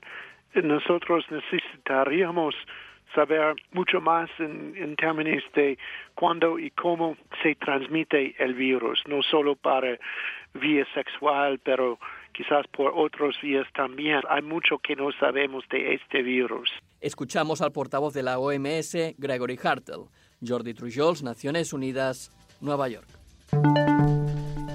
Este miércoles fueron anuladas por el Tribunal de Casación egipcio 149 condenas a muerte dictadas a partidarios de los hermanos musulmanes por su supuesta participación en el asesinato de 11 policías durante el asalto a una comisaría de Kirdaza en 2013. Sin embargo, la condena se mantendrá en contra de 34 condenados que fueron juzgados en rebeldía hasta que se entreguen a las autoridades. La policía francesa desmanteló este miércoles un campamento donde vivían alrededor de 400 personas pertenecientes a la etnia romaní que se encontraba sobre unas vías férreas abandonadas al norte de París. La prefectura informó que el desmantelamiento se efectuó para atender algunas cuestiones de salud y seguridad, ya que se detectaron casos de tuberculosis y existía un fuerte riesgo de incendio. El diario Le Parisien publicó que el desalojo fue una respuesta de la justicia a la demanda presentada por la empresa pública de trenes propietaria del terreno. Por su parte, representantes franceses de Amnistía Internacional trataron de impedir el desalojo, argumentando que dicha medida es ineficaz y costosa para las autoridades públicas, ya que implica la creación sistemática de un nuevo campamento de alojamiento oficial. Uno de los puntos de interés común de Irán y Rusia es la resolución de la crisis siria. Así lo afirmó el alto responsable iraní Ali Akbar Velayati durante un encuentro con Alexei Pushkov, jefe del Comité de Asuntos Exteriores de la Duma rusa. Por ello señaló que Irán está dispuesto a colaborar con Rusia en todas las esferas para evitar la expansión de organizaciones terroristas. Ambos representantes acordaron que debe llevarse a cabo una cooperación sin injerencia interna en Siria que se base en el respeto legítimo al derecho internacional. En España, la Guardia Civil desactivó esta mañana una alerta de atentado en el aeropuerto de Barajas. Hasta el momento, las autoridades españolas mantienen retenido un avión de la compañía Saudia Airlines que debía partir con destino a Riad, en Arabia Saudí. En el avión se había encontrado una nota manuscrita en inglés clavada con un cuchillo en uno de los monitores de información que decía tiene bomba 1130. Los especialistas en desactivación de explosivos revisaron el aparato y el equipaje del vuelo sin encontrar ningún paquete sospechoso.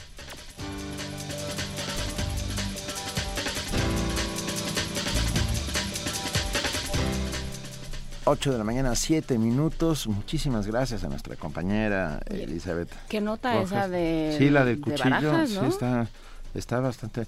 Y, y, para que no pase a mayores, era oímos uh, Tomando té de Chava Flores, interpretada por Chava Flores. Tuvimos, hubo aquí una mínima confusión, no pasa nada. Gracias a todos los que nos han escrito para contárnoslo. Muchísimas gracias, Elizabeth. Nos vemos a las 9. Hasta el rato, Benito. Buenos días. Mil gracias, Elizabeth.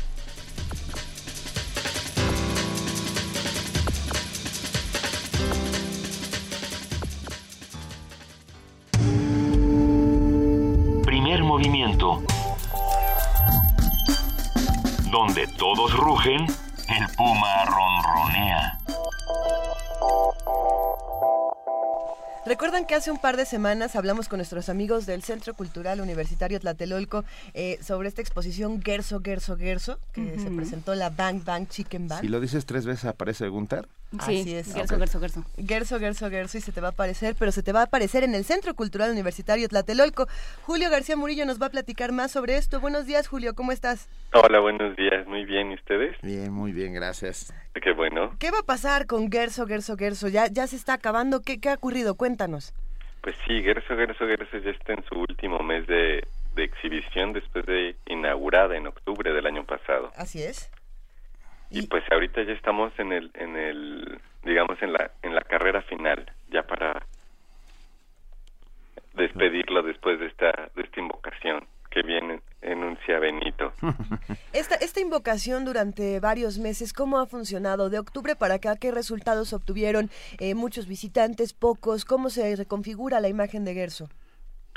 Pues sobre todo yo creo que lo más importante es eh, como la percepción general que tuvo la exhibición eh, o ha tenido como yo creo que una muestra que ha actualizado de alguna manera la, la, la presencia y el trabajo de Gunther Gerso en colaboración con muchos de sus amigos que tuvo en, a lo largo de su vida y muchas eh, de los imaginarios que propusieron los curadores. Em, a lo largo de estos meses hemos desarrollado diferentes proyectos. Yo creo que uno de los más exitosos ha sido el de el de Gerso Fantasía Musical, justo eh, trabajado por por Bang Bang Chicken Band. Y bueno, este último mes tenemos también muchas más eh, propuestas, no solo la exhibición eh, como tal, digamos abierta como oferta para el público, eh, sino también eh, para el cierre de la muestra estamos eh, desarrollando una serie de actividades y eventos en los que se vuelva a, a, a, a convocar la, la, la, memoria de Gerso y de el trabajo de, la, de, de ese espacio. Qué maravilla. ¿Qué, podemos ir todos a ver hasta cuándo tenemos Gerso, Gerso, Gerso. Gerso, Gerso, Gerso cierra el 28 de febrero de este mes. Nos queda un ratito. Nos queda todavía casi unos 24, 20, 24 días. Sí. Eh, y bueno, recordar un poquito que este que esta exhibición la la, la imaginamos como una antirretrospectiva y esto puede sonar muy raro y pretencioso, pero la verdad es, es intentar generar una mirada plural en torno, en torno a la obra de Gerso que va desde sus intereses por el surrealismo, la, la arqueología, la arquitectura moderna mexicana e internacional, eh, su interés y su trabajo por el cine y la moda, por el teatro en los años 30. Es, que, eh, gran, es, gran escenógrafo, ¿no? gran escenógrafo y nadie nadie hubiera imaginado el interés de Gerso, por ejemplo, en obras de teatro comunistas en los años 30, en la depresión americana, que es algo que estamos mostrando también. Eh, o su amistad, por ejemplo, con, con Wolfgang Palen y, de, y otros arqueólogos que, bueno, Wolfgang Palen como artista y arqueólogos como René Milón o Loret Seyurné que prácticamente descubrieron de nuevo en los 40 Teotihuacán después del primer descubrimiento 50 años antes, ¿no? Eh, por último, su, sus viajes a Grecia y cómo constantemente su, su movimiento y exploración del modernismo lo llevó a, a trabajar con artistas jóvenes en los 70 o a cambiar completamente su, su rumbo pictórico en los, en los a mediados de siglo específicamente sí. en los años 60 con la influencia griega y la influencia eh, precolombina. Entonces es una exploración que siempre va a guardar como escenario porque así está espacialmente y así lo decidimos espacialmente con las ruinas arqueológicas de, de Tlatelolco. Es, es interesante, Julio, cómo hablas de de esta relación que tenía Gerso con los artistas jóvenes en la década de los 70, porque si bien lo que hace el espacio de Tlatelolco, lo que está haciendo justo ahora es, es relacionarse con artistas muy jóvenes que en efecto están cambiando el panorama del arte eh, actual, ¿no? Y en el caso de Gerso es muy notorio, todo, todos los que forman parte o han formado parte de esta exposición de una u otra manera eh, son jóvenes y tienen una manera muy distinta de, interpretar eh, lo que se vivía en la década de los 30, de los 40. ¿Qué, ¿Qué es lo que sigue para todos ustedes después de esta exposición? Em, en términos de cuáles son las exposiciones que vienen. ¿Cuál es el futuro de, de Tlatelolco en los próximos meses? Cuéntanos, después de Gerso. Bueno, ya les vamos a contar los secretos. Eh, en los próximos meses viene una, una exposición muy divertida, muy eh, ambiciosa en términos históricos y también muy delirante. Vamos a exhibir por primera vez como conjunto eh, la colección de arte de diseño popular que resguarda la UNAM desde 1968, que es una colección internacional eh, generada eh, para las Olimpiadas Culturales como uno de los eventos y que después eh, se quedó se quedó en, en, el acervo de la UNAM, una colección de arte popular que igual tenemos eh, objetos de diseño del norte de Europa como máscaras africanas o teatro de sombras indio o objetos eh, digamos de, de, arte folclórico o popular de Sudamérica. Eh, entonces ese, esa eh, una curaduría de Anelena Malet con un gran equipo de investigación estamos revisando la colección que la que la UNAM tiene de arte popular. Venga pues nos suena maravillosamente bien. Te mandamos un enorme abrazo. Yo también. Y, y todos al Centro Cultural Universitario Tlatelolco. Julio García Murillo, coordinador de la Sala de Colecciones Universitarias. Muchas gracias y recordar que cerramos el 28 de febrero, que los domingos tenemos entrada gratuita y que chequen la cartelera para ver los eventos todavía de talleres, charlas con amigos y especialistas eh, que conocieron a Gerso y, y las últimas tocadas de Gerso Fantasía Musical. Julio, muchas gracias por compartir con nosotros los secretos de Tlatelolco y todavía lo que falta de Gerso, Gerso, Gerso, que no nos lo vamos a perder. Te mandamos un abrazo. Muchas gracias y buen día. Gracias. Hasta luego. Hasta luego. Primer movimiento. Donde la raza habla.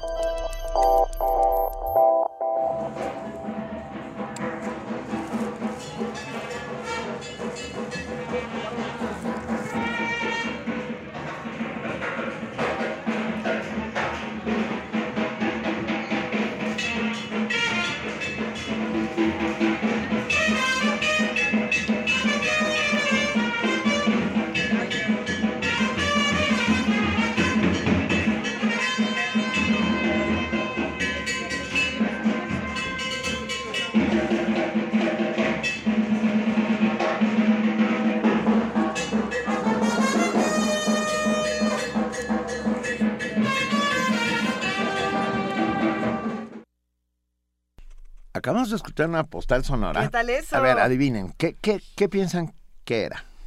Es que yo sí sé qué era, Yo sé, pero a pues, ver. pero nos la mandó Adriana Casiano y se lo agradecemos enormemente. Un, gran abrazo, Adriana Casiano. Eh, esta postal sonora que esperemos hayan disfrutado es el Mercado de San Juan. ¿Qué es lo que está ocurriendo en nuestra ciudad? ¿Quieren contárnoslo en 30 segundos? Escríbanos a primermovimiento.gmail.com, primermovimientounam.gmail.com y cuéntenos 30 segundos de lo que está pasando en nuestra ciudad, en las calles, en sus casas. El Mercado de Sonora eh, creo que quedó bastante... San Juan. Perdón, desde San Juan. ¿Por qué dije Sonora? Porque Es que- también existe el mercado. pero de no, es, Sonora. pero no es igual, porque en el Pues de no. San Juan se puede comer muy sabroso y se puede uno patinar. Oye, en el de la- Sonora en el también. Sonora puede uno comprar víboras y cosas. En el de Sonora se compra uno de los animales para salvarlos de... No, ¿verdad? No, bueno. Hay muchas cosas que se pueden hacer en todos los mercados. Así es. Hay, ¿Sabes qué se pueden comprar? ¿Qué se en pueden de comprar? Sonoras, muchísimo eh, cosas para hacer tisanas. O sea, hierbas para hacer, para hacer este... El, el debate de los té sigue en redes Yo sociales. sí digo que pregunten, porque luego hay unas hierbas como la cicuta que son Sí, pero la tremendamente tóxicas. venden en ningún lado, ¿no? ¿O sí?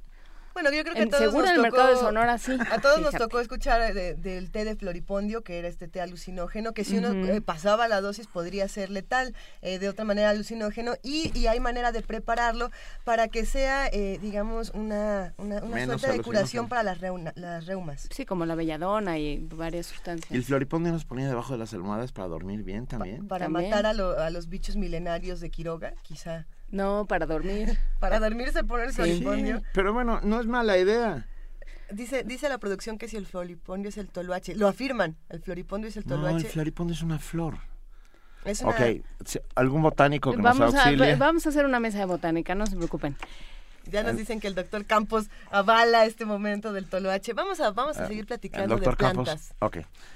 Vamos a, Lo que sigue. a lo que sigue.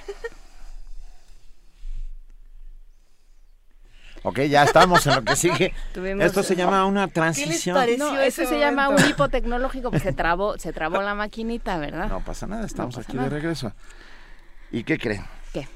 Vamos a nuestra nota del día. Nota del día.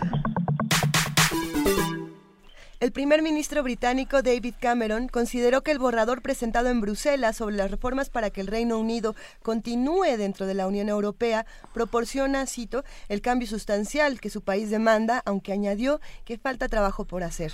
Tras varios meses de intensas negociaciones entre Cameron y los líderes de instituciones europeas, el presidente del Consejo Europeo, Donald Tusk, eh, propuso, puso sobre la mesa un plan que contempla concesiones al Reino Unido con el fin de alcanzar un acuerdo en la cumbre de la Unión Europea de los próximos 18 y 19 de febrero. Este tema lo hemos venido platicando ya desde hace varios meses, si no es que desde hace eh, un año, un poco más, y, y vale la pena regresar. De ser aprobado por los 28, Cameron podría convocar un referéndum sobre la permanencia del Reino Unido en el bloque comunitario el próximo junio. A su juicio, el borrador de fórmulas para satisfacer los cuatro aspectos en los que solicitaba cambios, el mercado único, la inmigración de los ciudadanos comunitarios, la competitividad y la integración europea. En tanto, la Casa Blanca informó que el presidente Barack Obama eh, reiteró su respaldo a, citamos, un fuerte Reino Unido dentro de una fuerte Unión Europea, según expresó el mandatario. A propósito de las relaciones entre el Reino Unido y la Unión Europea, esta mañana vamos a platicar de la postura de cada una de estas partes. Para eso, contamos con la participación de Luis Guacuja. Él es responsable del programa de estudios sobre la Unión Europea del posgrado de la UNAM. Luis, muy buenos días, ¿cómo estás? ¿Qué tal? Muy buenos días, Luisa, Juana Inés, Benito. Muchas gracias por acompañarnos, Luis. A ver, ¿qué, qué dicen unos y otros? Eh, eh, eh, ¿El Reino Unido quiere permanecer en la Unión Europea? Porque siempre ha mantenido una postura un poco extraña. De entrada, no comparte la moneda, ¿no? Siempre hay un pie afuera. Sí, bueno, desde, desde un inicio del proyecto comunitario hay que, hay que recordar que eh, Francia fue quien mostró reticencias para la incorporación del Reino Unido al proyecto comunitario. Charles de Gaulle dos, en dos ocasiones vetó el ingreso de, del Reino Unido. Eh, finalmente se incorpora el Reino Unido en los años 70 y, y bueno, hay que decir, el, el Reino Unido ha hecho muy importantes aportaciones a la, a la Unión Europea, sobre todo en temas de regulación, del mercado único, eh, que son, eh, digamos, que hay que hay que valorar y hay que dimensionar. Eh, es cierto, el Reino Unido ha tenido eh, tradicionalmente una posi- posición muy reticente en varios aspectos de la Unión Europea, no está dentro del, de, la, de la zona euro, aunque eh, suscribió los acuerdos de la Unión Económica Monetaria, que después Margaret Thatcher llegó a decir que fue su peor error. Eh, no está dentro del esquema de Schengen para la libre circulación de personas, sí está en algunos acuerdos específicos en materia de seguridad eh, de de Schengen, pero eh, siempre ha guardado esta esta distancia. Y también, bueno, ya ya también en la época de, de Margaret Thatcher eh, eh, el llamado cheque británico, digamos, que eh, pidió ciertas concesiones para no hacer las aportaciones que le corresponden como economía al Reino Unido. De esto poco se habla, pero es un aspecto muy importante. Y ahora, pues con un, eh, un tema ahí electoral en medio, pues David Cameron trata de, de, de, de lanzar este tema del, del referéndum y también, eh, digamos, tratando de convencer a sus a sus electores a de lograr mayores posiciones dentro del Reino Unido en un momento además bastante complicado para la propia Unión Europea. Eh, ¿Por qué? ¿Cuál es el panorama electoral, Luis? Bueno, eh, no las tiene todas consigo Reino Unido, aunque haya, el David Cameron, perdón, aunque haya ganado en las últimas elecciones, incluso gente de su partido no lo apoyaría en este tema de- del, del referéndum, ¿no? Él se comprometió a lanzarlo antes de, de finales del 2017, se ha puesto una fecha en junio de, de este mismo año.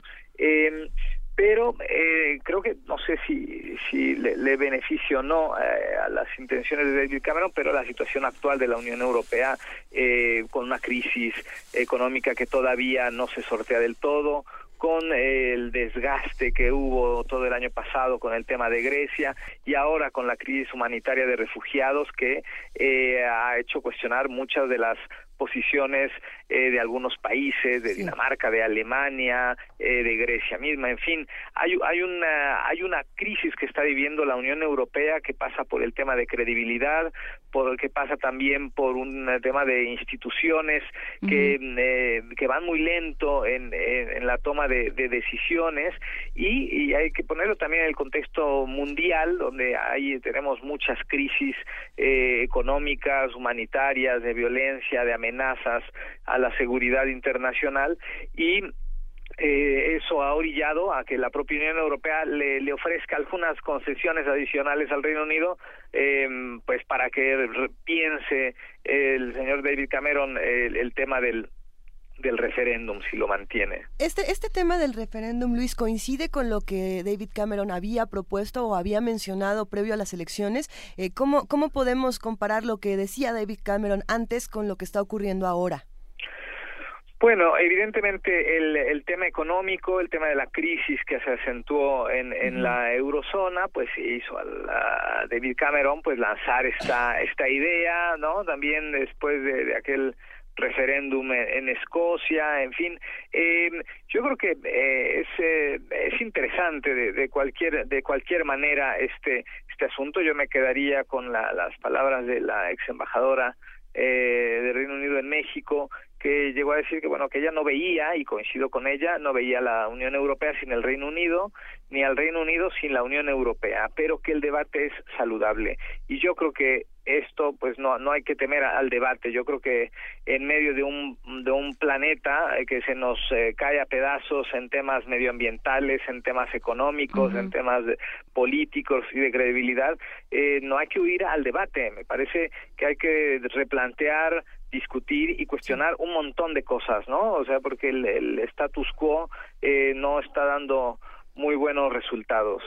Eh, inclusive eh, el mismo Schengen que tú hablabas, ¿no? Ahorita se está planteando, dada la crisis de refugiados, hasta qué punto se puede mantener este carácter de, eh, de libre paso. Ya, ya se está restringiendo, eh, me parece que en Alemania o en Dinamarca, en alguno de los dos, ya se están restringiendo los pasos a las fronteras. Sí, en Dinamarca y este replanteamiento que, que es recurrente después de la de la primavera árabe también hubo este este tema. En fin, yo creo que hay que revisar esto sí hay que hacerlo. Hay que revisar muchas de las estructuras de la de la Unión Europea que sigue siendo pese a todo el proyecto de integración más avanzado y más exitoso en la historia, pero pero hay que revisar muchas cosas en, en, la Unión Europea y, y eh, irnos más allá, insisto, este tema económico que es insostenible, ¿no? Una crisis mundial donde un puñado ganan muchos y la mayoría de la población mundial está en la pobreza, en fin, hay que hay que hacer esa revisión con más con más detalle e insisto no rehuir al al eh, al debate. Lo tiene complicado David Cameron eh, el tema de, de en su propio eh, su- eh, ya en su propio partido no no hay ese convencimiento, ¿no? Eh, revisar este tema de concesiones que se le están planteando por parte de- del presidente del Consejo Europeo y que se revisarán en la próxima cumbre eh, en unos días. Eh, bueno, no, no está mal, pero, pero habría que revisar más cosas porque tenemos ahí a Hungría con la tentación de levantar un muro en pleno siglo XXI, a, eh, con Serbia, ¿no? Que es el país que se incorporaría a la Unión Europea, el país número 29, o este Polonia con ahí esas tentaciones en contra del Estado de Derecho. En fin, hay, hay muchos temas ahí en medio que, que la Unión Europea tiene que replantearse y revisar con con atención. El tema del Reino Unido es uno más, este, eh, y si invita al, al debate, qué bueno, ¿no? Porque sí hay que revisar eh, muchos temas eh, pendientes en la Unión Europea e insisto a nivel global. Si, hubiera Perdóname, eh, Luis Guacuja, si hubiera un referéndum en el Reino Unido, ¿tú qué crees que sucedería en cuanto a la permanencia o no dentro de la Unión Europea? Porque ellos hablo de la población del Reino Unido, tienen, tienen sus propias ideas. El ser una isla los convierte en especiales de muchas maneras. Sí, sí, eh, son una isla y además tienen sus propias maneras de ser, ¿no? O sea, desde que manejan por el wrong side, ¿no? Como diría Woody Allen, este, pero les, funciona, ¿no? Les, funciona y esto es muy interesante. En Reino Unido las cosas funcionan bien, hay un Estado de Derecho muy sólido y esto es, es, es muy interesante. Eh, y esas aportaciones que han hecho en los temas de regulación en, eh, la Unión Europea, ahí están. Las últimas encuestas pues dan que el, no a la salida del Reino Unido de la Unión Europea ganaría por un pequeño margen, un 53%, pero eh, me, parece peligroso y la Unión Europea lo sabe porque eh, pues la credibilidad de la Unión Europea ha estado muy lastimada en los últimos años y en los últimos meses y esto pues no ayuda y por eso eh, se han adelantado en, en las instituciones de la Unión Europea a hacer estas concesiones para pues también tranquilizar a los mercados, etcétera, y tal vez llegar a una suerte de, acuerdo y eh, veremos a lo mejor muy probablemente un escenario como el escocés, ¿no? Donde todos ganan, ¿no? No gana el sí, eh, pero pero todos ganan porque obtienen alguna concesión. Sí, y, y sin, em, es que me quedé pensando en la OTAN. El brazo armado, el más fuerte de todos dentro de la OTAN es sin duda el Reino Unido, seguido por Francia, supongo. Eh, eh, en este sentido, no dejan de ser europeos. El territorio se convierte en una suerte de lugar común en el que, a pesar de las diferencias de idioma e incluso de moneda, se sigue preservando cierta identidad comunitaria, ¿no? Sí, claro, por supuesto, no. Hay quien ha hecho el análisis, digamos, en términos comerciales, se perdería mucho el Reino Unido porque eh, su principal mercado, por supuesto, es, europeo. En temas de seguridad perdería, perdería mucho el Reino Unido. Eh, es mucho más fuerte el Reino Unido dentro de la Unión Europea que fuera de la Unión Europea, con todo y las crisis que está padeciendo eh, el, proyecto comunitario. ¿no? eso, eso es cierto, pese a su relación, digamos, esta cercanía tanto con Estados Unidos y sus posiciones eh, pues sí, dentro de la OTAN, pero en general este, eh, con la Unión Europea. Y, y bueno, en, estos eh, tiempos donde vemos esta vulnerabilidad en términos económicos, en términos de seguridad también, eh, hay una conveniencia de permanecer en, en la Unión Europea que, que ofrece muchas garantías en estos rubros, ¿no? Se habla también de una crisis interna en el equipo de Cameron y en cómo, cómo se está relacionando eh, con, los demás eh, políticos. En ese caso, ¿qué es lo que está ocurriendo? Bueno, sí, eh, insisto en, en, la última victoria de, de, Cameron, este, digamos, fue clara, pero no contundente, ¿no? No, no ha llegado a convencer, ¿no? Tiene a los escoceses delante, tiene, este, a, a los laboristas y, y, tampoco tiene eh, a todos los, los conservadores de, de su lado, ¿no? Y en, y en este y en este sentido, porque bueno, pues ahí eh, empezarán los reclamos empresariales. Habrá aquí eh, este juego también de, de, de las grandes empresas, las grandes corporaciones que se sentirán amenazadas con este anuncio del referéndum en un momento donde políticamente, insisto, David Cameron no, no está en, en, en la cúspide de, de, de sus nomios, digamos, políticos. Ahí hay una parte interesante y es cómo lo están manejando los medios tanto en Reino Unido como lo manejan en el resto de la Unión Europea. Eh, utilizando la palabra Brexit, uno puede eh, consultar, por ejemplo, en redes sociales toda la controversia que hay alrededor de si Reino Unido debe o no hacer este referéndum. Y, y me pregunto, ¿qué actitud es la que deberían de tomar los medios precisamente en Europa con una noticia como esta? Bueno, es, es complicado porque siempre hay estas, eh, digamos, estas reacciones desde quien dice, bueno, pues si quieren ir, pues ya que se vayan, ¿no? O sea, ya que no moleste, ¿no? Están aquí siempre eh, mostrando eh, reticencias y, y, ya, bueno, si se quieren ir, pues adelante, ¿no? Allanemos el camino. Habrá quien diga, no, sí necesitamos al Reino Unido, en fin, habrá distintas posiciones. También, eh, es cierto, los medios juegan un papel muy importante, eh, pues muchos medios detrás tienen también estas grandes corporaciones que, que presionan también para ciertas para ciertas notas. Y, eh, y ha habido pues estos análisis de quién gana y quién pierde, eh, si puede digamos sobrevivir, eh, yo creo que sí puede sobrevivir Reino Unido eh, fuera de la Unión Europea, pero habría un costo, sobre todo a, eh, corto y mediano plazo, sería muy costoso para adecuar o desadecuar, si se permite el término, este, todas las, eh, las disposiciones que durante muchos años eh, el Reino Unido ha tenido que seguir para estar dentro de la Unión Europea, ¿no? Es un camino eh, muy complejo el que se va siguiendo, una adecuación, una serie de eh, regulaciones, normativas, adecuaciones en, eh, para temas de empresas, etcétera, y, y y darle un carpetazo a esto y empezar de cero o regresar, pues tendrá un costo eh, elevado y yo no estoy seguro que los británicos en general ni los empresarios estén dispuestos a pagarlo en este momento donde también la crisis económica no está como para andar experimentando estas situaciones.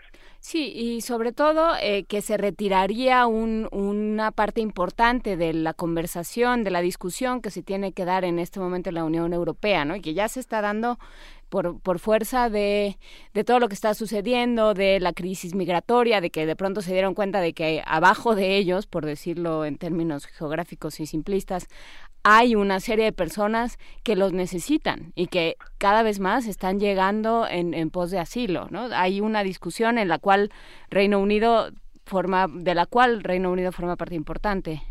Sí, por supuesto, por supuesto. Si hay un lugar donde donde sí sorprende la, la, la gran asimilación de, de migrantes es, es el Reino Unido, ¿no? eh, eh, pero es cierto, y bueno, hay esta crisis humanitaria que se recrudece con el invierno de, de, la, de los solicitantes de refugio, eh, eh, pues que no es el mejor escenario, estando en crisis para recibir estas oleadas de, de, de refugiados, pero pues también se pasa por esta crisis que también es de valores en, en, a nivel mundial, pero en particular también en la Unión Europea y por eso el replanteamiento de muchos temas dentro de la Unión Europea es necesario y si el pretexto es eh, la discusión sobre la salida o no del Reino Unido, pues bienvenida sea. ¿A qué te refieres, Luis, con esto de una crisis de valores? Sí, eh, yo creo que está muy claro que la Unión Europea ha abandonado este tema de eh, sus cimientos, ¿no? Uh -huh. Los cimientos, eh, los principios y los valores que están en los propios tratados. No solo es un tema de buenas voluntades, uh -huh. está como norma expresa en los tratados eh, que los valores de la Unión Europea son comunes a todos los Estados miembros y hablo de valores de, de respeto a los derechos humanos, solidaridad, democracia y vemos por ahí estas distracciones democráticas de Hungría o de Polonia y una tibieza este eh, injustificada desde mi punto de vista por parte de la Unión Europea, ¿no? Hay que rescatar el tema de los valores, la solidaridad que también se vio muy cuestionada con el tema de, de Grecia, eh, la Unión Europea no queriendo asumir ese mea culpa en el tema del fracaso de las medidas de austeridad eh, y ahora estos eh, estos destellos de, de, de, no recibir a muchos migrantes, que si las cuotas o no, cuando el tema mismo de refugio pues sale del, del de la Unión Europea después de la Segunda Guerra Mundial, eh, hay un compromiso y además hay una responsabilidad de la Unión Europea el haber descuidado al sur Mediterráneo con la primavera árabe, uh -huh. eh, en fin, hay, hay responsabilidades ahí que la Unión Europea tiene que asumir y entonces sí hay que hay que eh, replantear y hay que cuestionar eh, mucho de lo que se está haciendo y cómo se está haciendo dentro de la Unión Europea. Luis Guacuja, responsable. Eh, Luis Guacuja, responsable del programa de estudios sobre la Unión Europea del posgrado de la UNAM. Oye, te, te pregunto, ¿qué pasó con Grecia? Porque de repente estuvo en todos los titulares del mundo durante mucho tiempo y últimamente ha habido una calma chicha que yo tengo la impresión que antecede a una nueva tormenta. Sí, bueno, el, eh, Grecia ha hecho la, tarea dentro de todo. El señor Tsipras tiene ahora también la credibilidad bastante eh, maltrecha eh, porque, bueno, pues ha tenido que, que implementar estas medidas exigidas por Bruselas y entonces los, los ciudadanos pues tienen ahí ese reclamo, pero Grecia está recibiendo un promedio de, on, de, de 100 migrantes diarios ¿no? en sus distintas islas, en de por sí en su condición ya precaria por todo lo que ha pasado y, y, y su situación geográfica, pues está ahí donde recibiendo y recibiendo migrantes, ¿no? Ahora también se están reuniendo con la primer ministra alemana, de Turquía, por ahí de Austria, para revisar los temas de de, del tema de refugio, ¿no? Entonces el tema de Grecia está ahí, está latente, ya no hay esta avalancha en contra de Grecia, por supuesto, porque además, pese a todo, pues está en una posición, digamos, bastante loable en, en frente a la crisis de, de refugiados, ¿no? Eh, eh, creo que hubo un desgaste innecesario con Grecia eh, porque hay que asumir responsabilidades de todos lados, no solo las de Grecia, sino de la propia Unión Europea y esta extroica eh, que lastimó muchas economías europeas con el tema de la austeridad. Entonces, pues habrá que estar pendiente, no no es el tema ahora Grecia, pero está ahí porque se suma a su crisis económica y política el tema de la crisis de, de refugiados. Entonces uh -huh. es un foco rojo sin duda que estará por ahí encendido. Por supuesto, pues habrá habrá que seguir eh, viendo Luis Guacuja lo que lo que sucede y lo que sucede eh, conforme avancen las discusiones en, en, torno a este referendo y se acerque la fecha de, del referendo. Eh, te agradecemos muchísimo que platiques con nosotros. No, muchas gracias a ustedes. No, siempre. Muchas gracias, Luis Guacuja. Es un gusto. Hasta luego. Hasta luego. Primer movimiento. Donde la raza habla.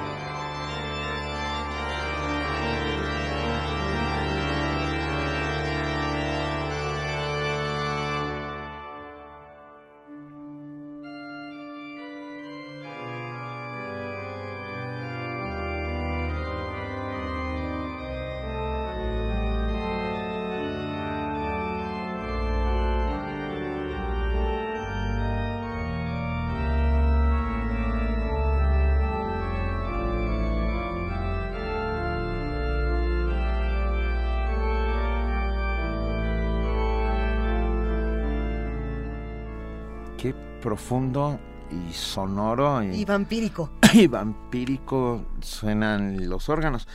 Pero bueno, tenemos, vamos a hablar sobre el Festival Inter... ¡Wow! ¿Oíste? Ve nada más. Sí. Bach.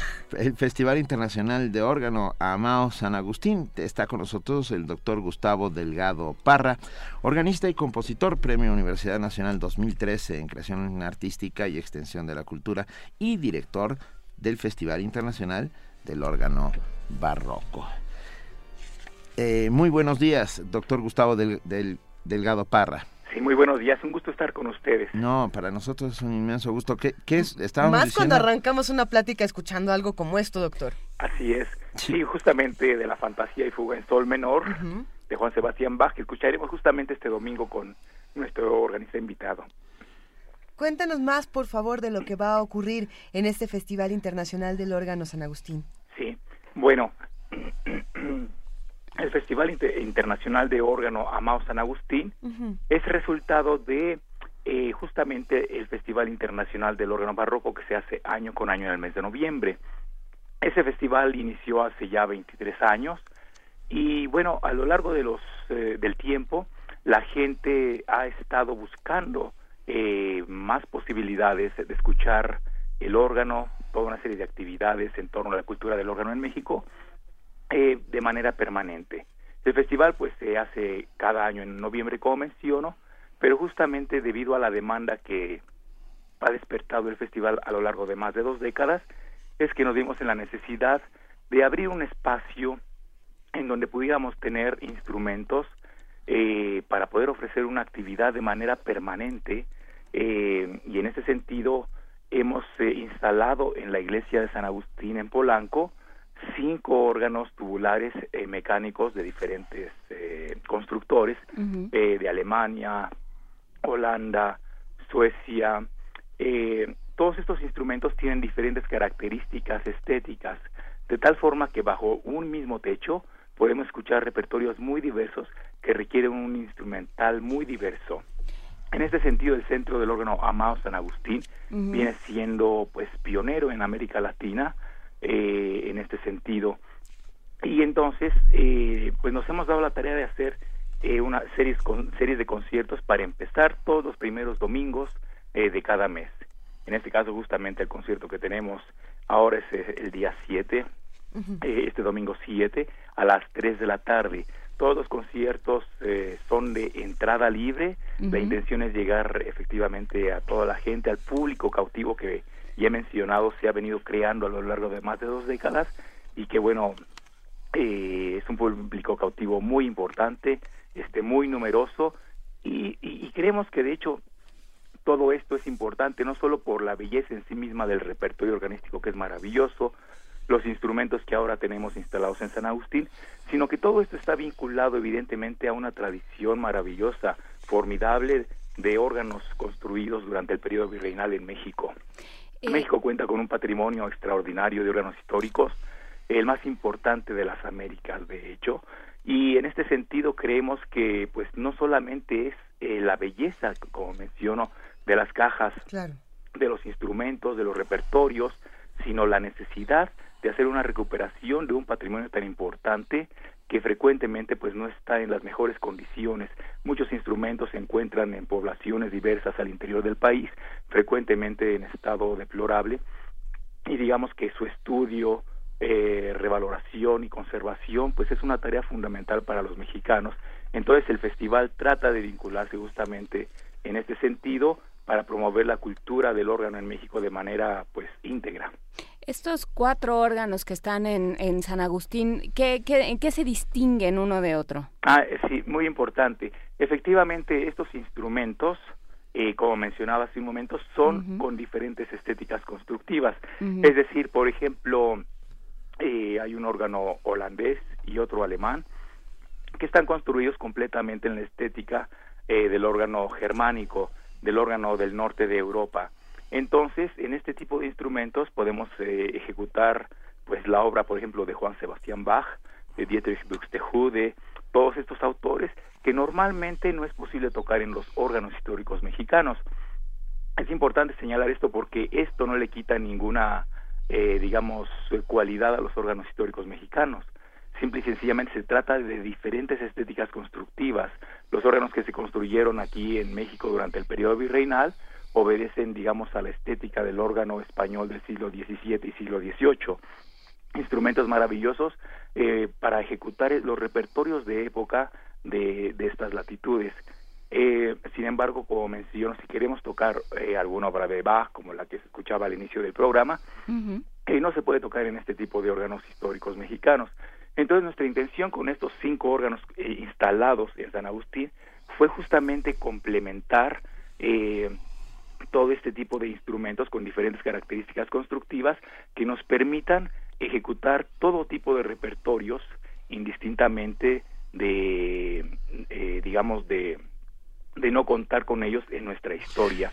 Eh, en este sentido, lo que queremos es eh, eh, efectivamente integrar al órgano histórico mexicano dentro, digamos, de, de una idea, digamos, global de lo que es la organería a nivel internacional, de tal manera que en este espacio podemos escuchar y podremos escuchar todo tipo de repertorios que nos ayudarán a comprender inclusive eh, los repertorios, eh, eh, el, el contexto en que surgió la organería en México y los repertorios que se eje- ejecutan en esos instrumentos, complementándolos con estos eh, órganos que instalamos en San Agustín. Eh, estos dos órganos que mencionaba yo son de estética germánica del norte de Alemania y podemos ejecutar este tipo de repertorios que mencionaba. Tenemos por otro lado, por ejemplo, un órgano sueco que está construido con registros partidos. Eh, registros un solo en un solo teclado podemos tener este dos divisiones que la, la parte inferior del teclado puede registrarse sonar de una manera y la parte superior de otra esta manera es típica de los órganos históricos mexicanos, es decir, que incluso podemos emular el tipo de uso eh, de, de, los órganos históricos mexicanos en ese tipo de instrumentos. Una cosa bien interesante ahí en San Agustín es eh, el manejo del espacio acústico.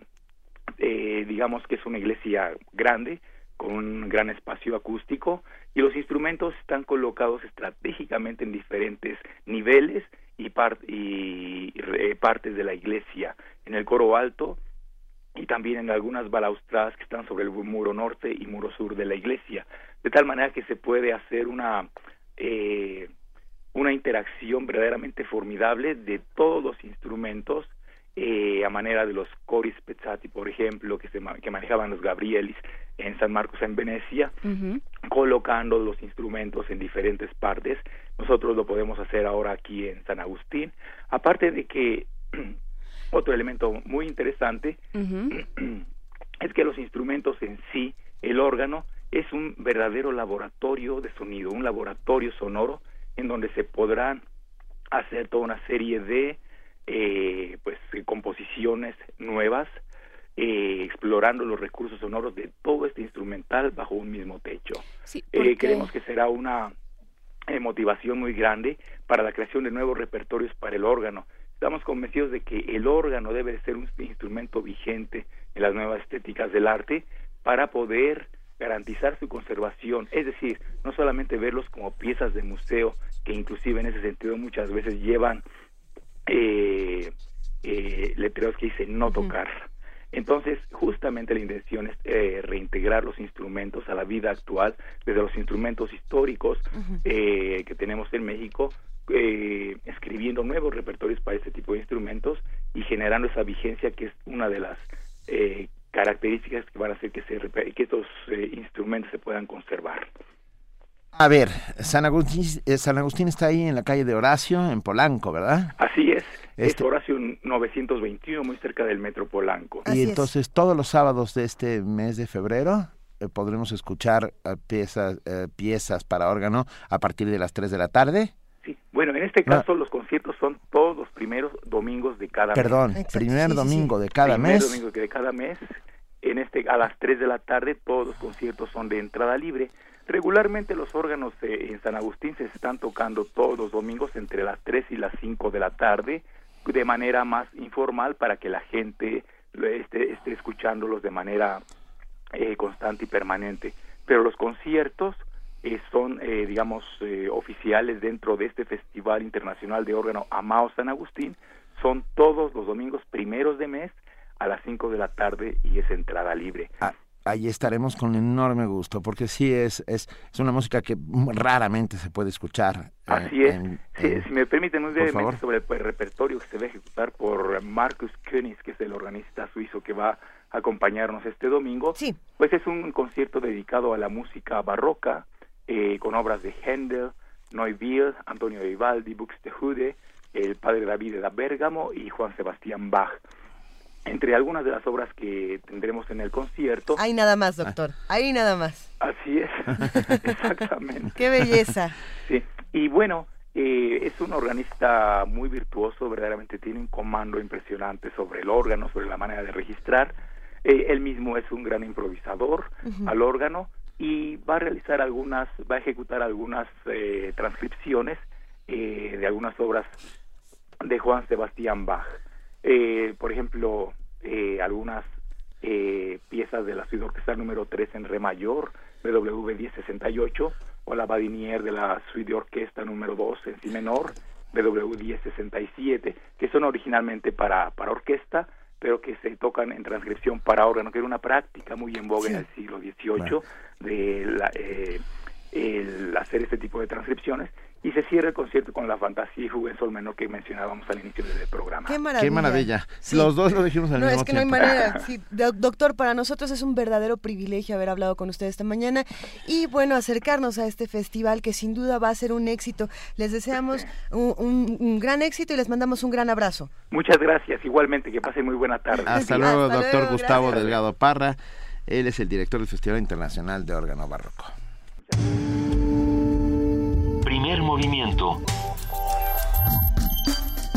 Donde todos rugen, el puma ronronea.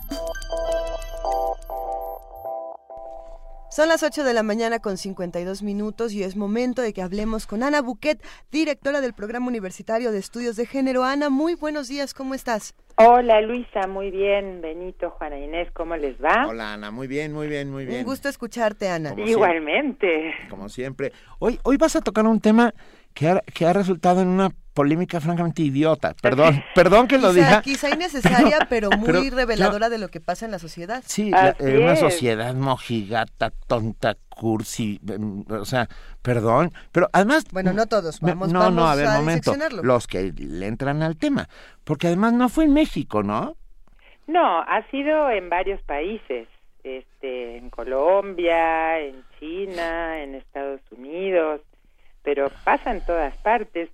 Y sí tienes razón, Benito, pero es, nuevamente tenemos que analizar por qué pasan Por estas supuesto. cosas. ¿no? Además, perdón, Porque- nunca hemos dicho de qué estamos hablando, Ana. ¿Verdad? Arranca, Ana, cuéntanos, por favor. Bueno, pues vamos a hablar de este tema que, que, como dice Benito, ha generado una polémica como incomprensible, ¿no? Que es amamantar en público. Eh, Pues hay grupos de, de mujeres en distintos países que, que quieren reivindicar este derecho. eh, que fíjense, o sea, amamantar pues es un hecho mm, natural básicamente, ¿no? Pero que como todo lo humano está envuelto por la cultura y cargado de diversos significados. Sí. Y en este caso específicamente significados relacionados con, con nuestro tema de, de los jueves, ¿no? El tema de, de género. Claro.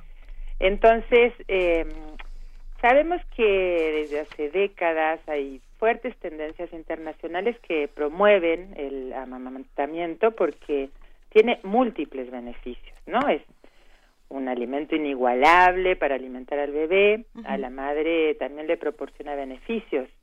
Eh, la involución del útero, por ejemplo, eh, demora la aparición de la menstruación, esto permite retener el hierro, evitar un nuevo embarazo. Sabemos que también se establece un vínculo afectivo entre la madre y el bebé muy hermoso, ¿no? O sea, todo es, es lindo, digamos, ¿no?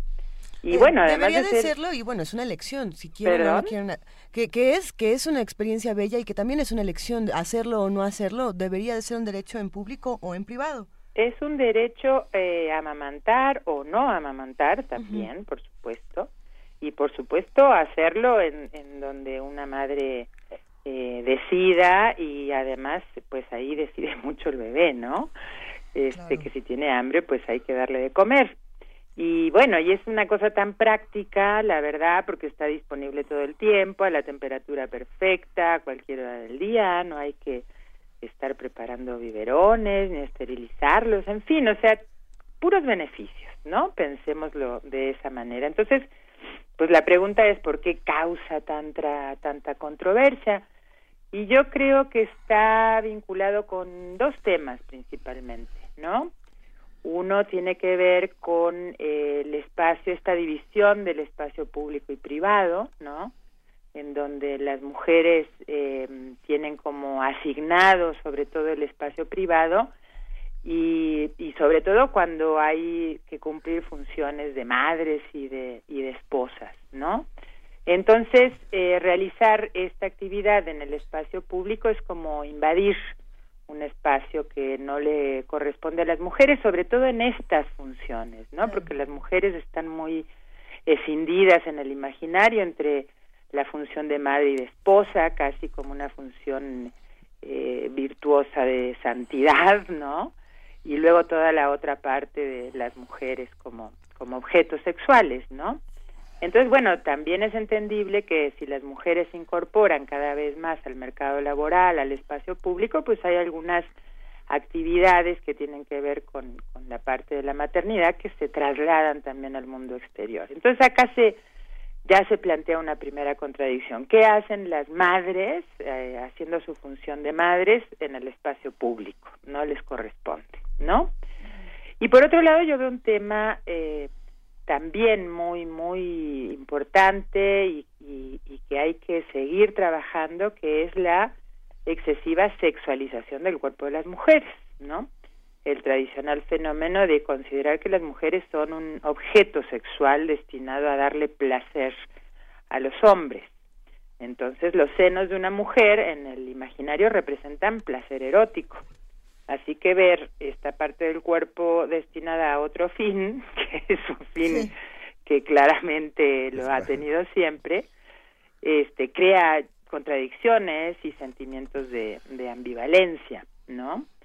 Y tal vez un tercer asunto que, que está mucho en las redes sociales tiene que ver con esto de las clases sociales y el buen gusto, ¿no?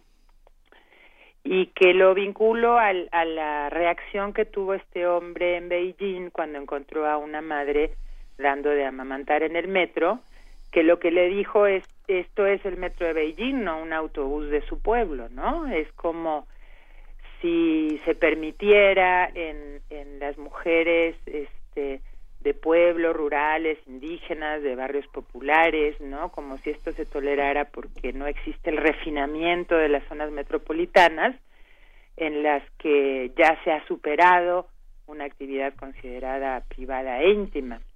En fin, entonces yo creo que estos son algunos de los elementos que circulan alrededor de de esta controversia, pero lo interesante es que hay eh, grupos de mujeres activistas, ¿no? Eh, se llaman lactivistas, lactivistas, ¿no? lactivistas que pues son madres que, que están lactando y que son activistas y que lo hacen en público eh, de manera deliberada, ¿no? Un poco con la intención, además llamando a los niños, a las niñas, a los bebés, o sea, vean que esto es es algo sano, ¿no? Este y que bueno y que tratan de reapropiarse de, de, de un espacio y de resignificar culturalmente esta esta actividad, ¿no? Por supuesto. Ay, Ana, muchas gracias. Lo, dejamos de este tamaño y seguiremos abon, abona, abonando en, en, el tema. ¿vale? Me parece muy bien. Eso. Les mando un gran saludo a los tres. Un gran abrazo, gracias, Ana, Ana Buquete. Bye. Primer movimiento. Donde la raza habla.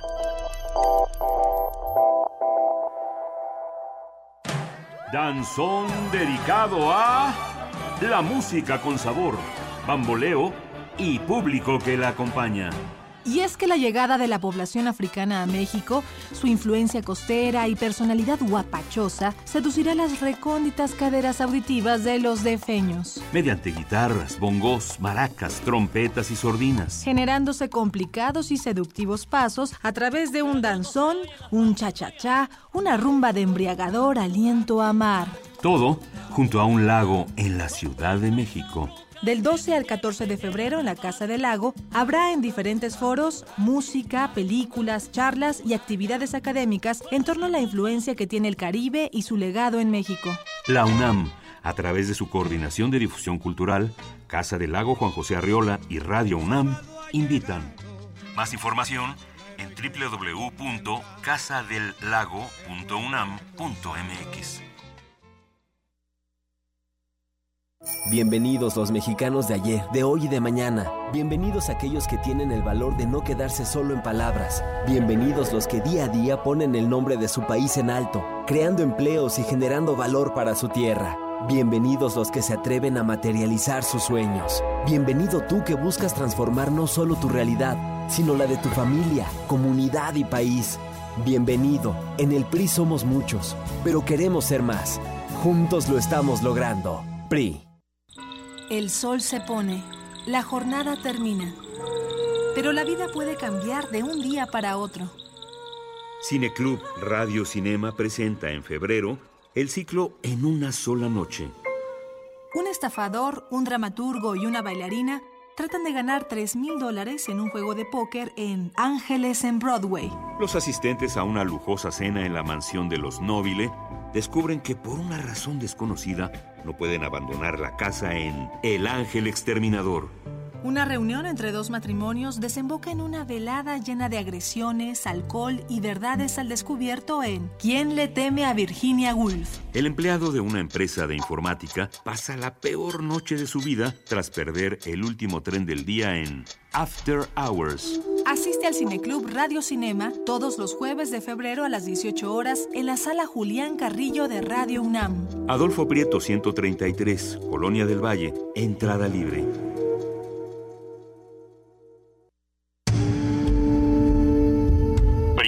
Movimiento.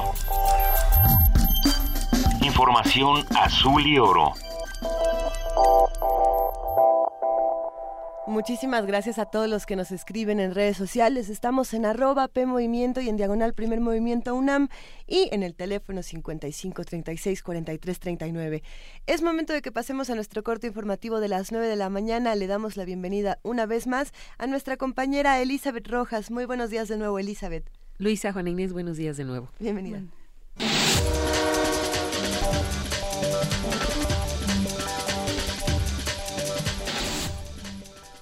Diputados del PRD demandaron la creación de una comisión especial que investigue la aprobación de proyectos en el manglar Tajamar en Cancún, Quintana Roo.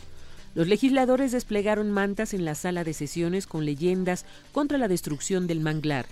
Los diputados Alberto Martínez Urincho y Lluvia Flores Sonduc presentaron la propuesta para crear una comisión misma que tendría acceso a toda la información que considere necesaria y podría reunirse con las autoridades las veces que requiera.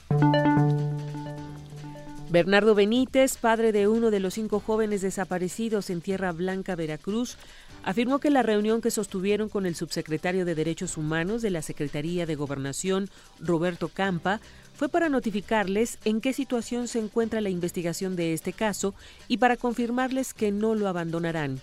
En entrevista radiofónica confirmó que la investigación está avanzada y que en un tiempo relativamente corto se va a solucionar. Mientras que en declaraciones posteriores el funcionario recalcó que la Federación continúa participando en los operativos de búsqueda con la División de la Gendarmería Nacional. La red de la rendición de cuentas advirtió que cualquier observación que se haga a la minuta de la Ley Federal de Transparencia y Acceso a la Información Pública para modificarla puede retrasar el proceso de aprobación correspondiente o modificar los avances logrados. Así lo expuso Lourdes Morales Canales durante el foro Retos y alcances de la Ley Federal de Transparencia y Acceso a la Información Pública, organizado por la Comisión de Transparencia y Anticorrupción de la Cámara de Diputados. Los plazos y las negociaciones que podrían implicar cualquier modificación al dictamen aprobado en el Senado, pues podría retrasar no solamente todavía más el proceso, sino además abriría la puerta a nuevas negociaciones y quizá a nuevos retrocesos. Ignoro si las condiciones de consenso entre las diferentes fuerzas políticas o la prioridad del tema se puedan tener ahorita en la Cámara de Diputados como se tuvo en su momento en el Senado. Este foro de debate es una eh, buena señal.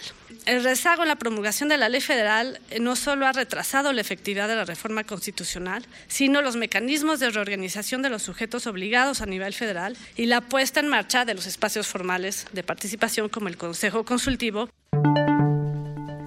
En información internacional, Australia planea deportar a niños refugiados a un centro de detención en una isla, alerta a la ONU.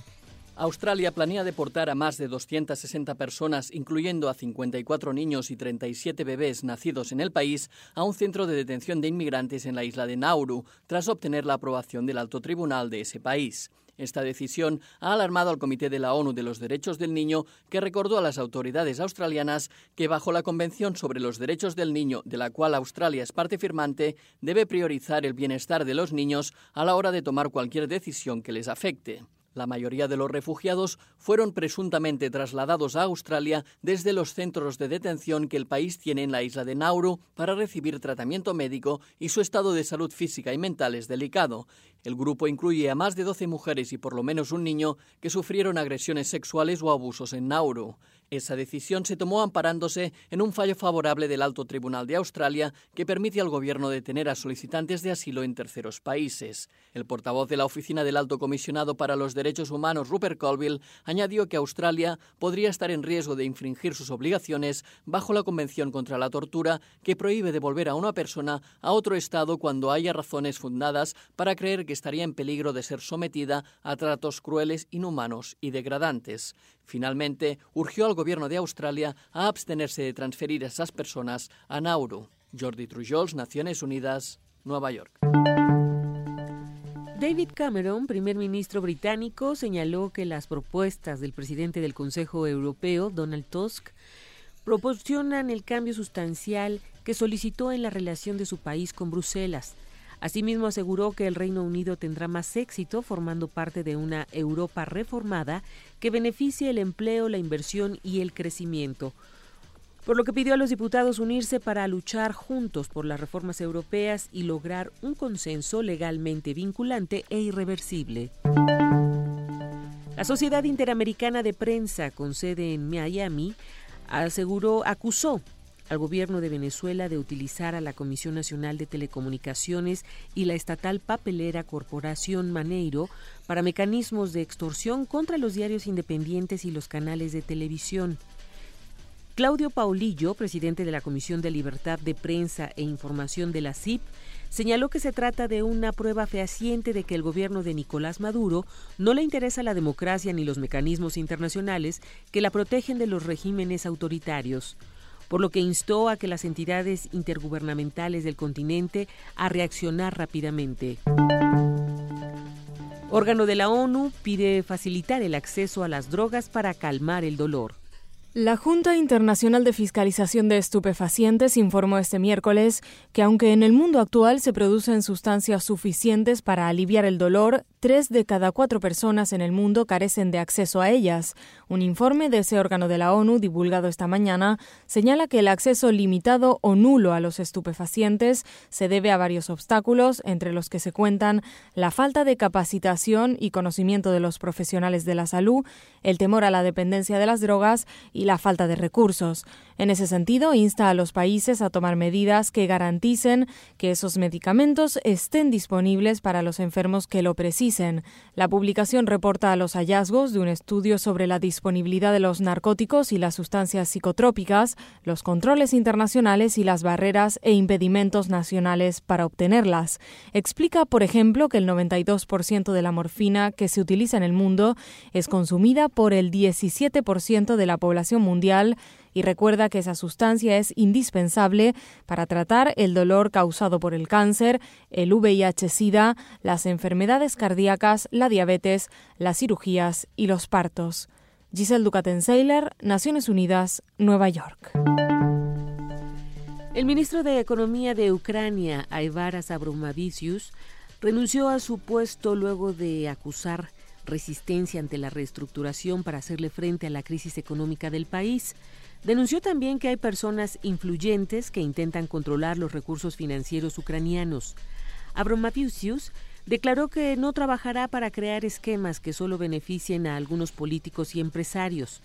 La economía de Ucrania se contrajo un 10.4% en 2015 el país enfrenta tensiones políticas entre los grupos vinculados al presidente Poroshenko y los allegados al primer ministro Arseny Yatsenyuk.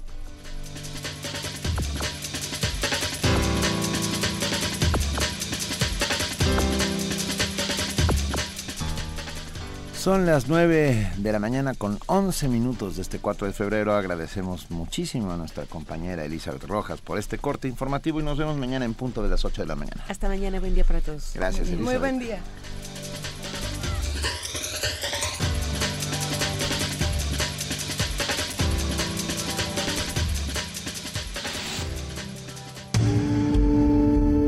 Primer movimiento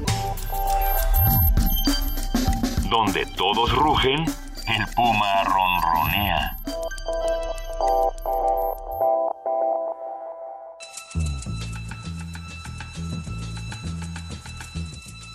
Es hora de poesía necesaria.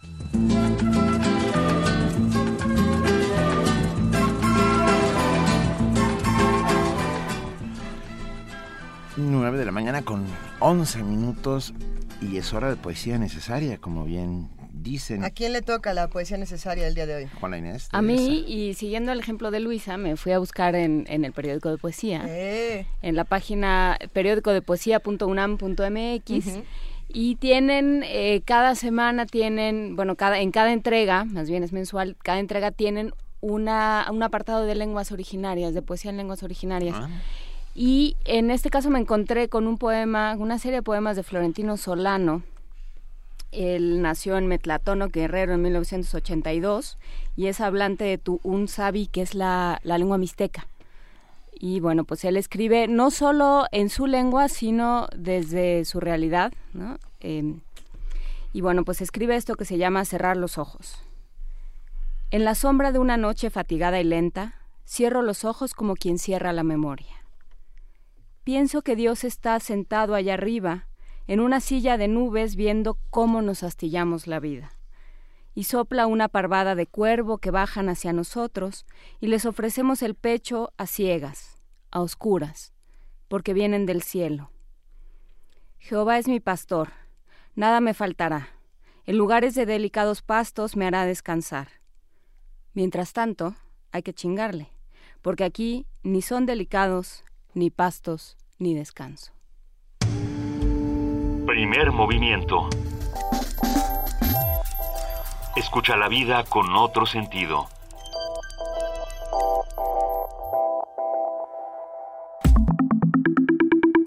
La mesa del día. Gran poema. Y bueno, pero hoy es jueves de Mundos Posibles y ya está con nosotros el doctor Alberto Betancourt. Ustedes ya lo conocen porque es... lo recordarán por jueves anteriores de Otros Mundos Posibles. Ah, es un doctor en historia, profesor de la Facultad de Filosofía y Letras de la UNAM, coordinador del Observatorio del G20 de la misma facultad y colaborador permanente y queridísimo de Primer Movimiento. Alberto. Benito, buenos días. Luisa, Juana Inés, ¿cómo están? Muy bien, muy bien. ¿Cómo, decía la última frase de la poesía? Uy, ya, ya, me metiste en un problema. No, no, no, es que me acuerdo con eso. eso de que hay que chingarle suena, suena bien. Suena, significa ni más ni menos lo que significa. Y yo creo que es como para mandarle un saludo muy afectuoso al pueblo mixteco, un pueblo en movimiento, un pueblo que anda por todos los rincones del país, por, eh, por buena parte de, de los Estados Unidos también mientras tanto hay que chingarle porque aquí no, ni son delicados, ni pastos, ni descanso. Qué bonito, qué... ¿Sí? Sí, así. Así, sí, así. Y, y hay una serie en, en, la, perdón, en el mismo artículo, porque es un artículo que escribe otro, pues, otro hablante del Unsabi, Kaluta Tisabi, habla y presenta a este poeta y habla de cómo, pues, cómo necesariamente lo que vives es lo que está dentro de tu poesía. ¿no? Qué, bien resuena el mixteco en el español, esos ecos del mixteco, de la prosodia en mixteco. Un abrazo enorme a la montaña de Guerrero, la montaña roja. Pues yo quisiera proponerles que habláramos hoy de esos acontecimientos que son sorpresas de la historia, que a veces uno no registra, pero que constituyen verdaderos episodios de la historia universal. En la novela Chernui Cónsul del escritor ruso A. Vinogradov, se cuenta que cuando llegó a Haití la noticia de que en Francia se planteaba que los hombres eran libres e iguales, inmediatamente comenzó a lucharse por la independencia y el movimiento abolicionista envió varios delegados a la Asamblea francesa. Pero cuando los delegados se presentaron, Luisa, se armó un progrom antinegro en París que terminó, que terminó linchando a casi todos los enviados, salvo dos que sobrevivieron muy golpeados, que lograron regresar a Haití para explicar que la revolución no llegaría de Francia, sino que tendría que realizarse en Haití. Es una escena, Luisa, que a mí me conmueve profundamente, ¿no? Esta eh, imagen ¿no? de, un, pueblo como el haitiano, compuesto en aquella época por 500 mil habitantes, en su gran mayoría negros, traídos como esclavos de África, que escucha con verdadera esperanza eh, el, el, clamor de la Revolución Francesa y se topa con la realidad, se topa con el hecho de que no todos somos tan iguales, no, no en esa visión de los delegados a la Asamblea Francesa y consecuentemente pues tienen que emprender su propia lucha por la democracia.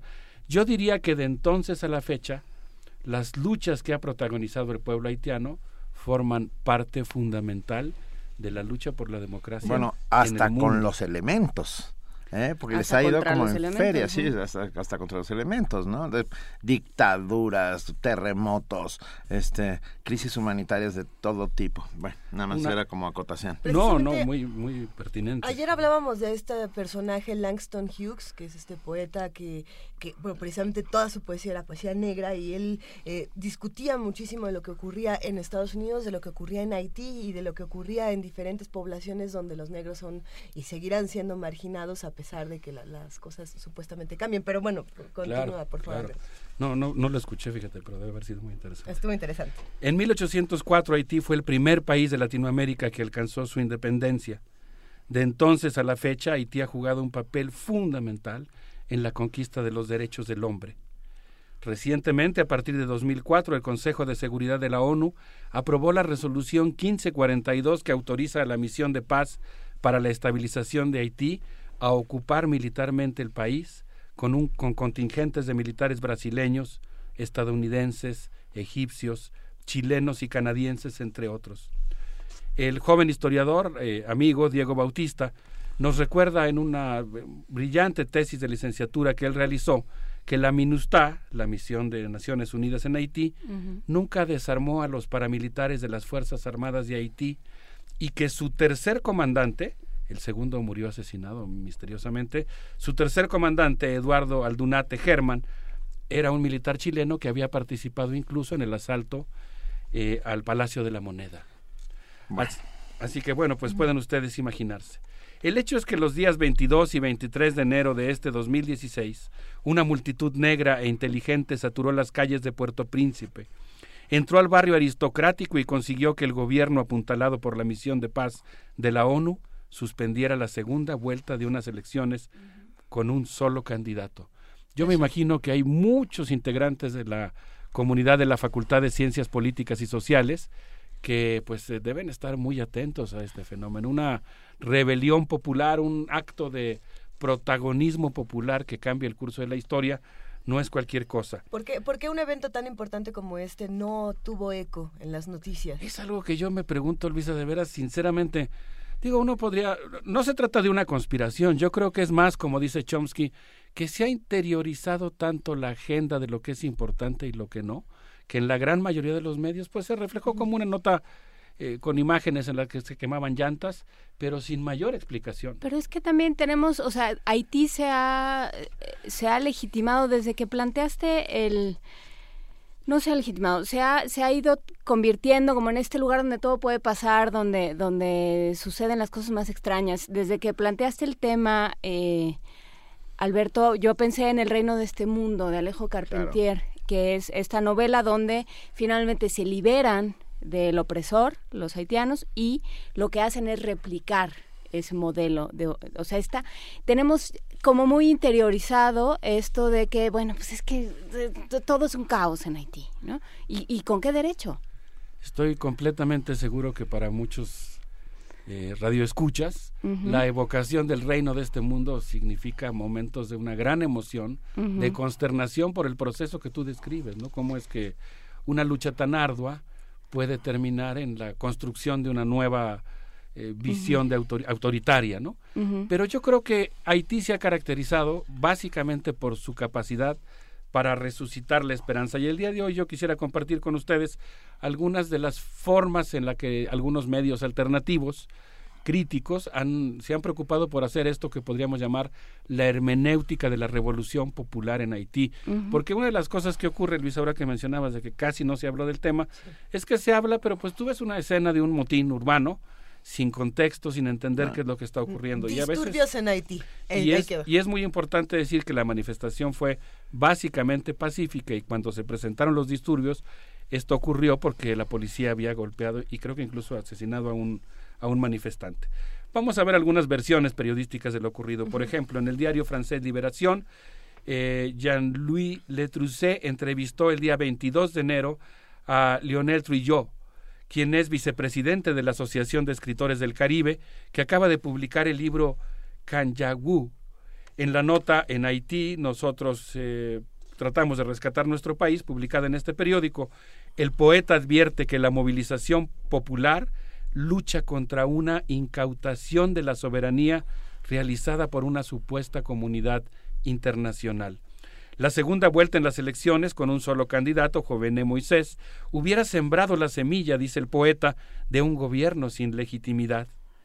En Haití, dice eh, no tenemos el control de nuestro país.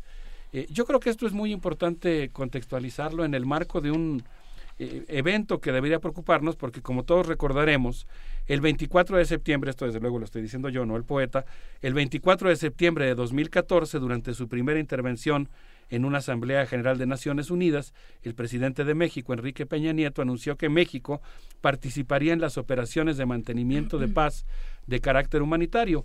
Y creo que lo que ha ocurrido en Haití pues pone en el centro de nuestra atención la necesidad de reflexionar sobre las razones por las que el gobierno mexicano durante muchas décadas se había negado a participar en este tipo de eventos. Regreso a lo que dice el poeta. Eh, en el terremoto del 12 de enero de 2010, el palacio de gobierno se colapsó, casi como símbolo de una simpatía telúrica destinada a mostrar el quiebre de un Estado sin arraigo. Ese asiago día, creo que todos eh, los amigos del auditorio lo recordaremos, fue impactante, murieron en 29 segundos 300 mil personas en Haití. Seis años más tarde lo que ha ocurrido es un terremoto patriótico. La gente ha salido a la calle para evitar una catástrofe institucional, una república falsificada. ¿Cómo podría Haití vivir con esta mentira fabricada y construida supuestamente en nombre de la comunidad internacional? señala el poeta. Afortunadamente afloró el conflicto entre la población local y la ocupación internacional. Las multitudes en Puerto Príncipe representan a un pueblo que se yergue y arroja a un lado las muletas internacionales. Fíjate lo que dice aquí el poeta Benito Trujillo. Dice, eh, eh, hay un fantasma que recorre Puerto Príncipe, el fantasma de la simulación de la democracia. Eh, tú recordarás, Benito, que durante la dictadura de los Duvalier, el fantasma de los bueno el fantasma y la realidad de los Tonton Macut los Tonton claro, la guardia personal la, la guardia personal de, de Papa Doc no creada ex profesor una suerte de, de guardia blanca uh, que era legal e ilegal al mismo tiempo no que desaparecían personas mataban hacían su libre albedrío y que practicaban incluso eh, el vudú con fines de terror el vudú que es. una religión africana con por supuesto heterogénea, importante, profunda, pero que en este caso era utilizada con fines de terror. Sí, Benito, pues ese es, ese es el caso, ¿no? Digamos, cómo en un cierto momento los fantasmas sirvieron para asustar a la población y como en este momento la población sale a asustar a los fantasmas. Qué bonito. En este caso al fantasma de la simulación democrática. Pues así está la cosa. Yo les quisiera proponer, si les parece bien, que vayamos a escuchar un poco de música. Vamos a eh, escuchar eh, a un, al grupo Dead Grass que nos va a tocar Nab Caché la Vi. A ver qué les parece y regresamos a seguir platicando de esta importante interpretación de un acontecimiento histórico ocurrido en nuestros días. An nou rassemble, kitse l'amou gide nou bloke en ki nan ken nou. Oh Lord, ale nou prale, pale parole nan touti le fet an dekwa nou Anpil nan yo son papye, men se pa sa yo table. Chake problem melange, pati ou pa konsene Joun pa konen mwache, paro pou mwase mwache Se yon realite ki ka fa poni pa koto An nou rassemble, kitse l'amou gide nou bloke en ki nan ken nou. Oh Lord nou prale Pale parol ane touti le pet a deboa non. nou Nou gen yon sel kris, yon sel mit, yon sel dream. Yon seul rime nous voulons mettre en harmonie. Nous gagnons seul but, seul plume, yon seul rime. Pour nous tous servir pays du temps maïs. Garder la vie, la vie, tu fonces moi. Bon ge paria, pa ka tete a tete, moun pa piate Papa ya ban lo, m'oblige nan ban tepe Mwen jen yo kon fe tombe nan lo Problem yo kon fini pou blo Fok den pou mpeye, pa ka gate Fok mwen la jen pou kon men nan mwate pa I feel lost.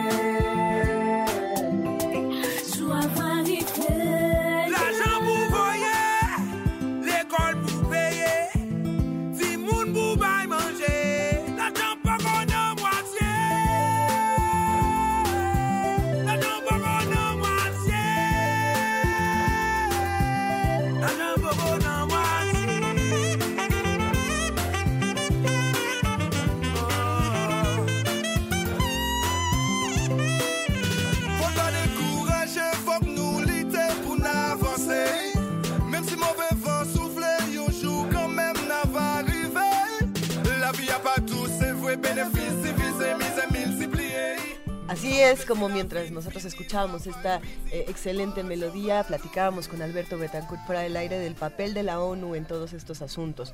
Eh, pero vamos a ir llegando hasta ahí poco a poco, Alberto. Sí, Luisa, yo sabía que iba a alimentar con argumentos la necesidad de practicar en muchos casos una crítica muy importante a las actividades que realiza la, la Organización de Naciones Unidas. En otros casos hay que defenderla, en otros casos atacar a la ONU significaría ponerse del lado equivocado y situarse en una postura muy conservadora, pero es una institución con claroscuros, como hemos mencionado aquí. Yo creo que podemos arrancar esta segunda parte de mi intervención enviando un afectuoso saludo y un abrazo a todos los integrantes eh, de la comunidad haitiana que participan en nuestra universidad. La UNAM tiene ese inmenso privilegio, Benito. Jean-Pierre Charles fue uno de los, ¿no? Sin lugar a dudas. Yo estudié con sus hijos. No me digas, qué bien. Sí, un gran, gran catedrático, un hombre de una pieza que exiliado en México. Eh, bueno, un abrazo a todos los Charles que estén por ahí. ¿Cómo no? Sí, yo creo que Haití le ha dado a México como el exilio español una gran contribución intelectual. Nosotros solemos pensar a veces en, en Haití como pues un país que ha padecido eh, dictaduras, que ha sufrido momentos terribles, pero yo creo que es muy importante hablar, como bien mencionabas, del caso de Gerard Pierre Charles. El Consejo Latinoamericano de Ciencias Sociales, CLACSO, ha instituido incluso un premio para eh, con el nombre de Gerard Pierre Charles. Dije Jan, perdón, Gerard, por supuesto. De Gerard Pierre Charles, que creo que sí dijiste Gerard, pero eh, Gerard Pierre Charles eh, fue durante muchos años investigador del Instituto de Investigaciones Sociales de la UNAM y sus contribuciones a nuestro conocimiento del Caribe pues son sin lugar a dudas eh, muy importantes y parte de estas donaciones que el pueblo haitiano le ha hecho al pueblo mexicano y a nuestra universidad en particular. De acuerdo a la crónica de Carlos Aznares, publicada en un medio eh, llamado Alter Press, que se dedica a difundir información alternativa sobre Haití, el 23 de enero de 2016, las calles de Puerto Príncipe se inundaron de una marea humana que salió a decir no a la simulación electoral que se realizaría al día siguiente. La manifestación lanzó algunos chispazos violentos en la lujosa Petit Ville. El pueblo hizo gala de su ímpetu soberano de 1804 y dijo un gigantesco ya basta a la ocupación militar internacional. La movilización popular afrontó, dice Carlos Aznares, cuatro problemas, lo estoy parafraseando. El primero de ellos es que decir que Haití no es un laboratorio político de Estados Unidos. Se refiere al hecho de que pues eh, muchos, ah, eh, muchas personas han hablado de que Bill Clinton, que desarrolló el concepto de, digamos, intervención militar humanitaria cuando bombardeó Sarajevo eh, durante el conflicto del desmembramiento de Yugoslavia, aplicó en Haití un modelo que consiste en tratar de legitimar una ocupación militar mediante la realización de los trámites necesarios para que ésta contara con el aval legal de la ONU. Entonces se trata de un experimento de gobernanza. Que, que también sucedió en Somalia, recuérdalo. ¿Eh? No, bueno, que fue, eh, eh, digamos, una vez que encontraron el modelito ya les gustó para todo. Sí, exactamente. Así es, entonces el primer problema que enfrentó el pueblo haitiano pues fue cuestionar, poner en crisis este experimento de gobernanza desde afuera, digamos, y desde arriba. Por otra parte, pues también logró este, este movimiento popular afirmar que la MINUSTAR reprime en vez de defender eh, por otro lado, creo que cuestionó la complicidad latinoamericana. Uno nos explica la participación de los militares brasileños, argentinos, uruguayos en una misión de paz comandada por Bill Clinton. Y finalmente... ¿Por qué podría ser? Porque, ¿Cómo podríamos explicarla? ¿O no hay...? Bueno, yo creo que es un poco complicado, pero eh, me referiría, por ejemplo, al caso de Brasil. Eh, Brasil aquí hemos mencionado y hemos defendido en muchos casos algunos aspectos de la política internacional de Brasil y particularmente del gobierno del Partido de los Trabajadores, por ejemplo, su promoción de la integración latinoamericana. Pero Raúl Sibeki ha recordado muy bien que Brasil tiene la doble cara, ¿no? Por un lado es el promotor de la integración regional, pero por otro lado es una potencia emergente con una fuerte vocación imperialista que quiere poner su, su brazo en o sus brazos en la región. Y pues controlar Haití es controlar la puerta de entrada al Caribe, ¿no? Es tan importante como Cuba en términos geoestratégicos. Entonces, eh, bueno, y finalmente la cuarta variable o el cuarto problema que menciona este autor que fue menciona, que fue abordado por la rebelión popular, pues fue el hecho de que eh, se cuestionó el liderazgo de Bill Clinton, en particular en la primera etapa de la ocupación de la MINUSTA de Haití. Bueno, yo quisiera decir que básicamente lo que ocurre después del terremoto es que se presenta una situación muy particular porque se refuerza y se prolonga la estancia de MINUSTA en Haití y es como, eh, digamos, eh, yo recordaba en alguna ocasión en la, en la carrera de historia, me atreví a tomar algunas materias en la Facultad de Ciencias Políticas y tomé una materia sobre seguridad nacional con el profesor González Polo. Era una materia realmente muy interesante. Ahí adquirí buena parte de mi formación, digamos, estratégica en términos más formales, académicos. Me acuerdo que leímos al general Bofre. Y el profesor González Polo decía que era muy peligroso cuando había una catástrofe internacional aceptar la ayuda humanitaria. Él citaba el caso de México y decía, bueno, si después del 19 de septiembre hubiéramos aceptado la presencia de los contingentes de militares brasileños, israelíes, etcétera, luego, sácalos. Luego cómo les dices que muchas gracias y que se acabó la reconstrucción. Es muy difícil y parece que en el caso de Haití pues se conjugaron una serie de factores que permitieron que el terremoto acendrara eh, los eh, daños que había provocado la ocupación militar. Entonces, pues esto generó un problema verdaderamente grave que ha implicado la necesidad del pueblo haitiano de volver a remontar una vez más condiciones muy adversas y hacer valer la esperanza. Yo quisiera terminar mi comentario citando a un gran intelectual eh, haitiano. Aquí en Primer Movimiento nos hemos propuesto siempre tratar de hacer reconstrucciones de procesos complejos. Eh, fíjense que yo me encontré con un texto de Claxo, de Pamela Marconato Márquez, que me encantó porque plantea que un universitario tiene la obligación de adoptar una postura metodológica que nos permita aproximarnos al estudio de los sujetos, tratando de que el diálogo nos permita alcanzar niveles más complejos que la mera observación de datos empíricos superficiales. Y yo creo que parte de esa metodología que consiste en hablar con los sujetos y en evadir los lugares comunes, eh, pues implica, por ejemplo, en este caso, reconocer la importante tradición intelectual que tiene Haití y el papel que ha jugado la universidad pública y el movimiento estudiantil de la Universidad Estatal de Haití en la defensa de la democracia, digamos, como primera línea de lucha, eh, la universidad y su pensamiento libre, defensor de la soberanía. Y yo quisiera citar aquí el caso de un gran intelectual, porque quiero referirme, por lo tanto, a Haití fundamentalmente como una potencia intelectual latinoamericana. Y quiero citar el caso de Ilianor Luis, quien ganó justamente el premio Gerard Pierre Charles, eh, que fue entregado por Claxo, y quien ha dicho que las universidades públicas han defendido la soberanía y la democracia en Haití. Él plantea que la tenacidad del movimiento popular reconstruye en Haití una y otra vez después de cada golpe eh, y vuelve a hacer esfuerzos heroicos para reconstruir la esperanza. Es increíble la capacidad que tiene el pueblo de Haití para hacer resucitar la esperanza. Durante la terrorífica era de los Duvalier, el pueblo mantuvo la lucha y logró mantener viva la esperanza hasta derrocar a estos eh, terribles dictadores. Hubo mucha gente, miles de personas que salieron a las calles y dijeron, viva la libertad, vamos a tener otro país.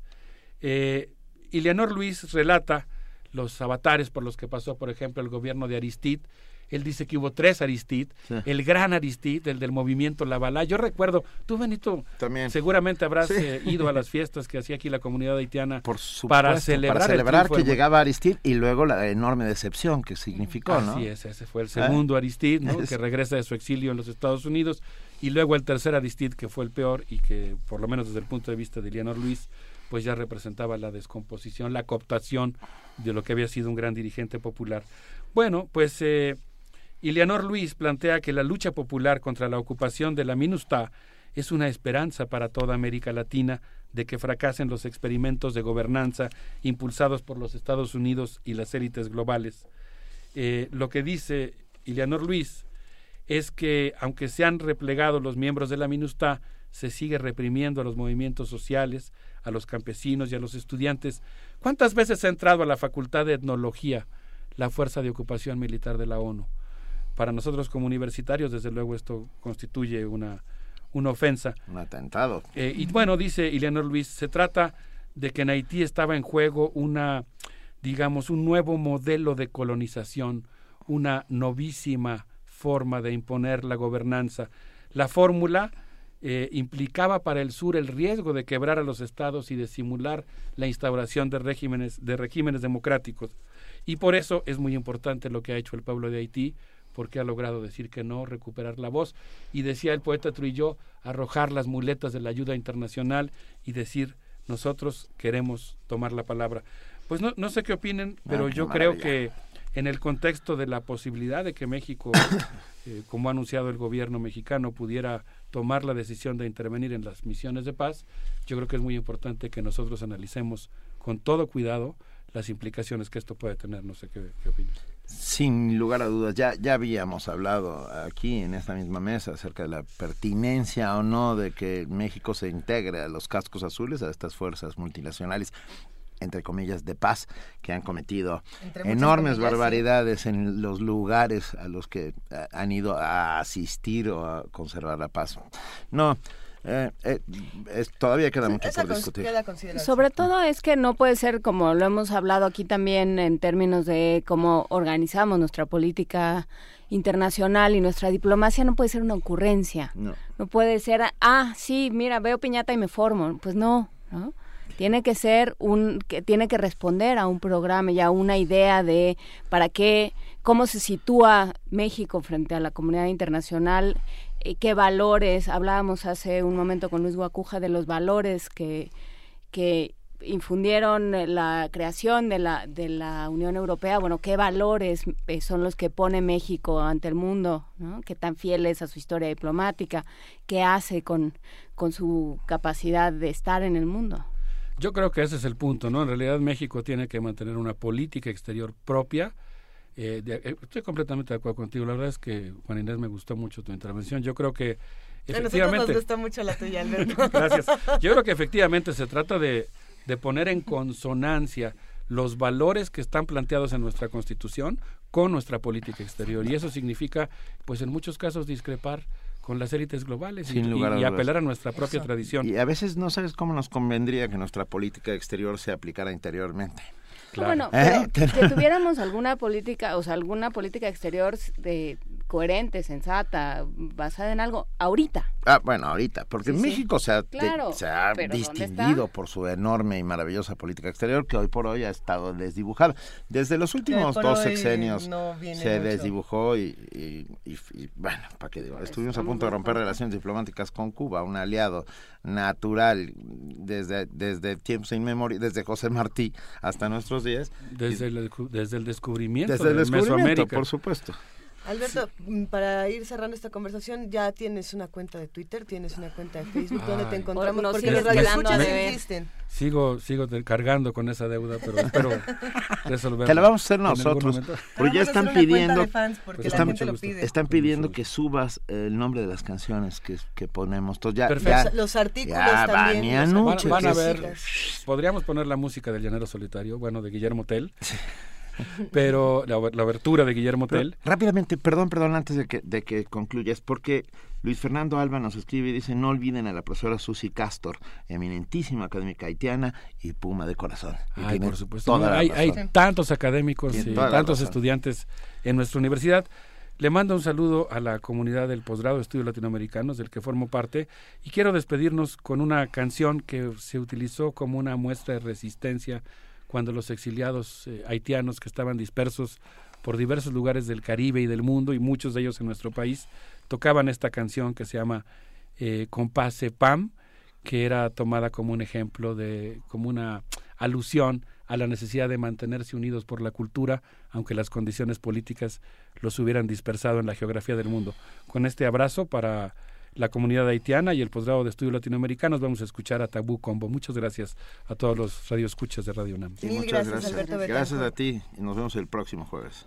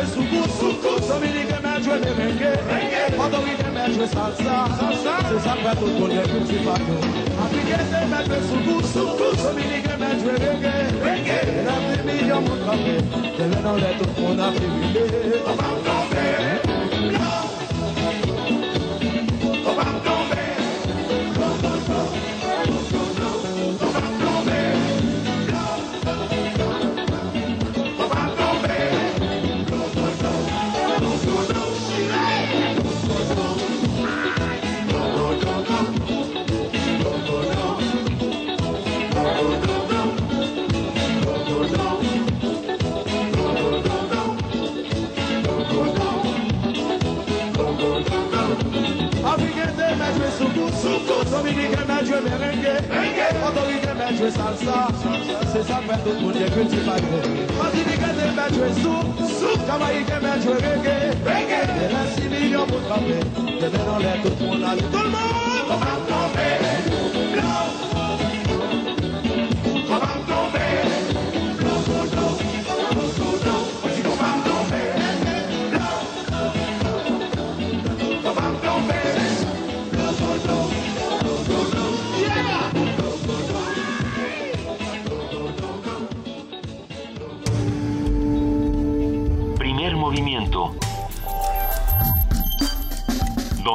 todos rugen, el puma ronronea.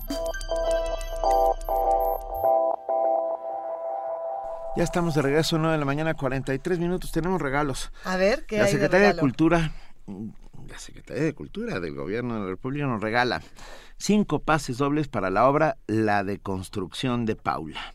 Para este domingo 7 de febrero a las 18 horas en el Teatro El Granero. Ustedes saben, el Teatro El Granero, Javier Rojas. Ella no, no sabía que le habían puesto un segundo nombre. Javier Rojas es un importantísimo teatrero mexicano. Pero bueno, del Centro Cultural del Bosque, que está atrás del Auditorio Nacional. Así es. Ah, los ganadores deben pasar recoger los boletos media hora antes de la función en la mesa de relaciones públicas que se estará al lado de la taquilla. Se llama La Deconstrucción de Paula. Vamos a darlos por Twitter. Así es. Solo por Twitter. No- Solamente por Twitter a los que nos escriban con el hashtag de construcción Paula. Así, nada más con eso y que nos manden por favor su su nombre. nombre completo, eso es muy importante porque si no, Vania no puede cuando llegas y dices, hola, soy Pitufito a la taquilla, entonces te piden tu IFE y es un poco vergonzoso. Tenemos unos personajes Sí. Bueno, a menos de que tú no sabes cómo soy, se llama la soy gente. arroba Diogenito, ya vine por No, mis boletos. Diogenito, sí, Diogenito sí sabemos quién es. pero- Tienen grandes nicknames. Bueno, escríbanos con el hashtag de construcción Paula, A con su nombre, si pueden mandarnos un correo electrónico de pura casualidad. No, los primeros cinco que nos envíen a, a- a- a arroba P Movimiento por Twitter con el hashtag de construcción Paula y su nombre completo, por favor, se llevan estos pases dobles. Ya estamos, ya estamos listos, estamos en la línea y tenemos a Luis de la Barrera Solórzano, el director del Programa Universitario de Derechos Humanos. Muy buenos días, Luis de la Barrera. Juana Inés, Luisa Benito, auditorio de Radio UNAM, muy buenos días.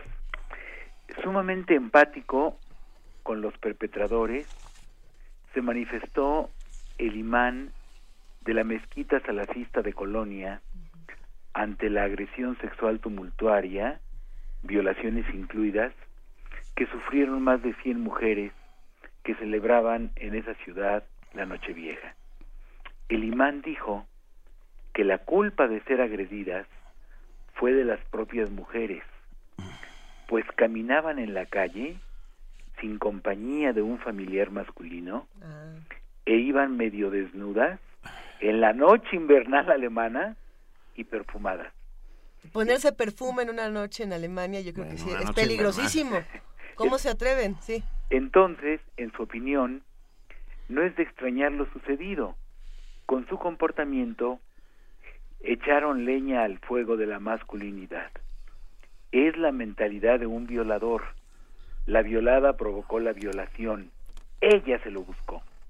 Esas palabras muestran con toda claridad la visión que se tiene de las mujeres y de su relación con los hombres en esos círculos.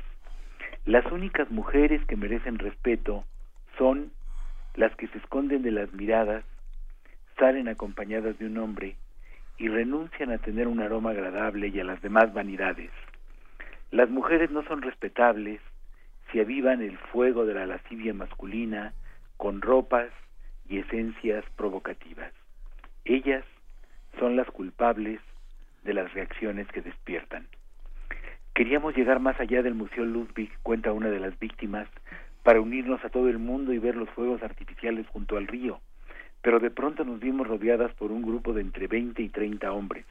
Nos agarraron de los brazos, trataron de quitarnos la ropa para llegar entre nuestras piernas y tomaron todo lo que traíamos en los bolsillos. Oímos a una mujer gritar y llorar en algún punto entre la multitud, narra una testigo, mientras trataba de escapar de un hombre. Este también gritaba, la señalaba y la perseguía junto con otros. Luego vimos a dos hombres arrinconar mujeres en las afueras de la catedral y tocarlas mientras ellas pedían auxilio y luchaban contra los agresores. El reporte policíaco señala que alrededor de un millar de hombres se reunió en la esplanada frente a la estación de la ciudad, los cuales después se separaron en grupos de entre 20 y 30 para llevar a cabo los ataques. Los atacantes tenían entre 18 y 35 años y por su apariencia eran del norte de África o de países árabes. Dejemos de lado la inquietante actitud de quien paga la hospitalidad solidaria dañando a su anfitrión, que hace recordar la perturbadora cinta viridiana de Luis Buñuel, con una bellísima Silvia Pinal en el mejor momento de su carrera.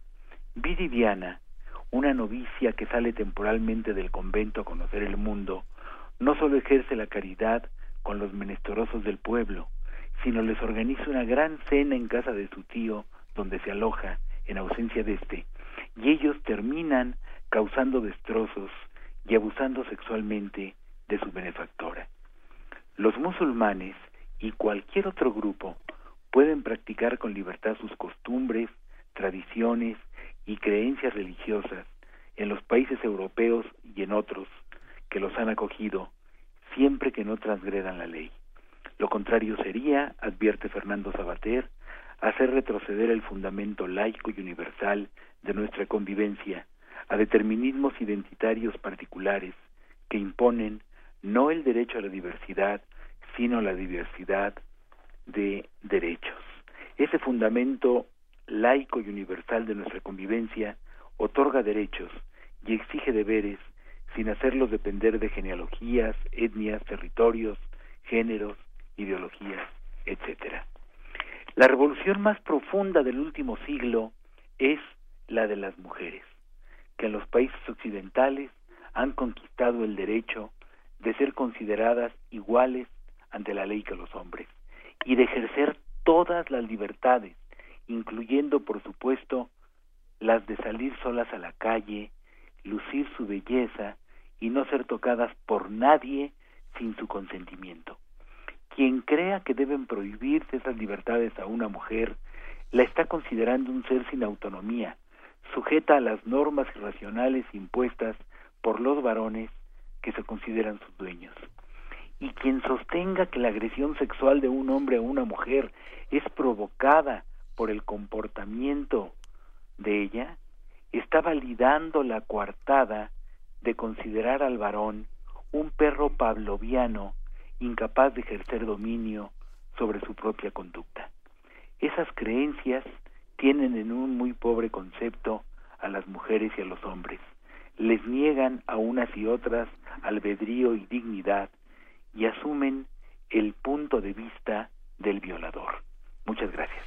Y en un momento eh, peor te la contaré. Eh, hay ahorita lo que se está revisando, porque justamente está sucediendo el Carnaval de Colonia, y lo que se está revisando es qué tiene que suceder para que se considere una agresión sexual como tal y tiene que, eh, la víctima tiene que demostrar no solo eh, que dijo que no, eso no es suficiente, sino que hubo violencia, que recibió, eh, que fue víctima de algún tipo de violencia y que se ejerció violencia sobre ella. O sea, el hecho de que ella diga que sufrió algún tipo de agresión no, es, suficiente. Y, y bueno, justamente todo esto empieza a salir a la luz a, raíz de este problema, o bueno, este espeluznante acto del, bueno. de la noche de Año Nuevo. La libertad eh, sexual, que no se refiere solamente a negarse una cópula, sino a negarse a cualquier acto de, de contenido sexual latu sensu, es una de las libertades más íntimas o la más íntima del ser humano. Por eso merece de una protección muy fuerte y eh, la violación de esta libertad, la transgresión de esta libertad, cualquier acto de contenido sexual sin el consentimiento de, del otro o de la otra es, es un crimen que debe ser severamente castigado. Pues sí, pero hay que discutirlo. Hay que, hay que ponerlo a la luz y, ver cómo están las legislaciones y los acuerdos en ah, todos lados. Ah, pero además, sin duda, visibilizarlo y, hacer todo lo que esté en nuestras manos para, que, para evitarlo. Muchísimas gracias, Luis de la Barrera. Un gusto saludarlos. Un abrazo. gracias, hasta, luego. hasta luego. movimiento. Donde la raza habla.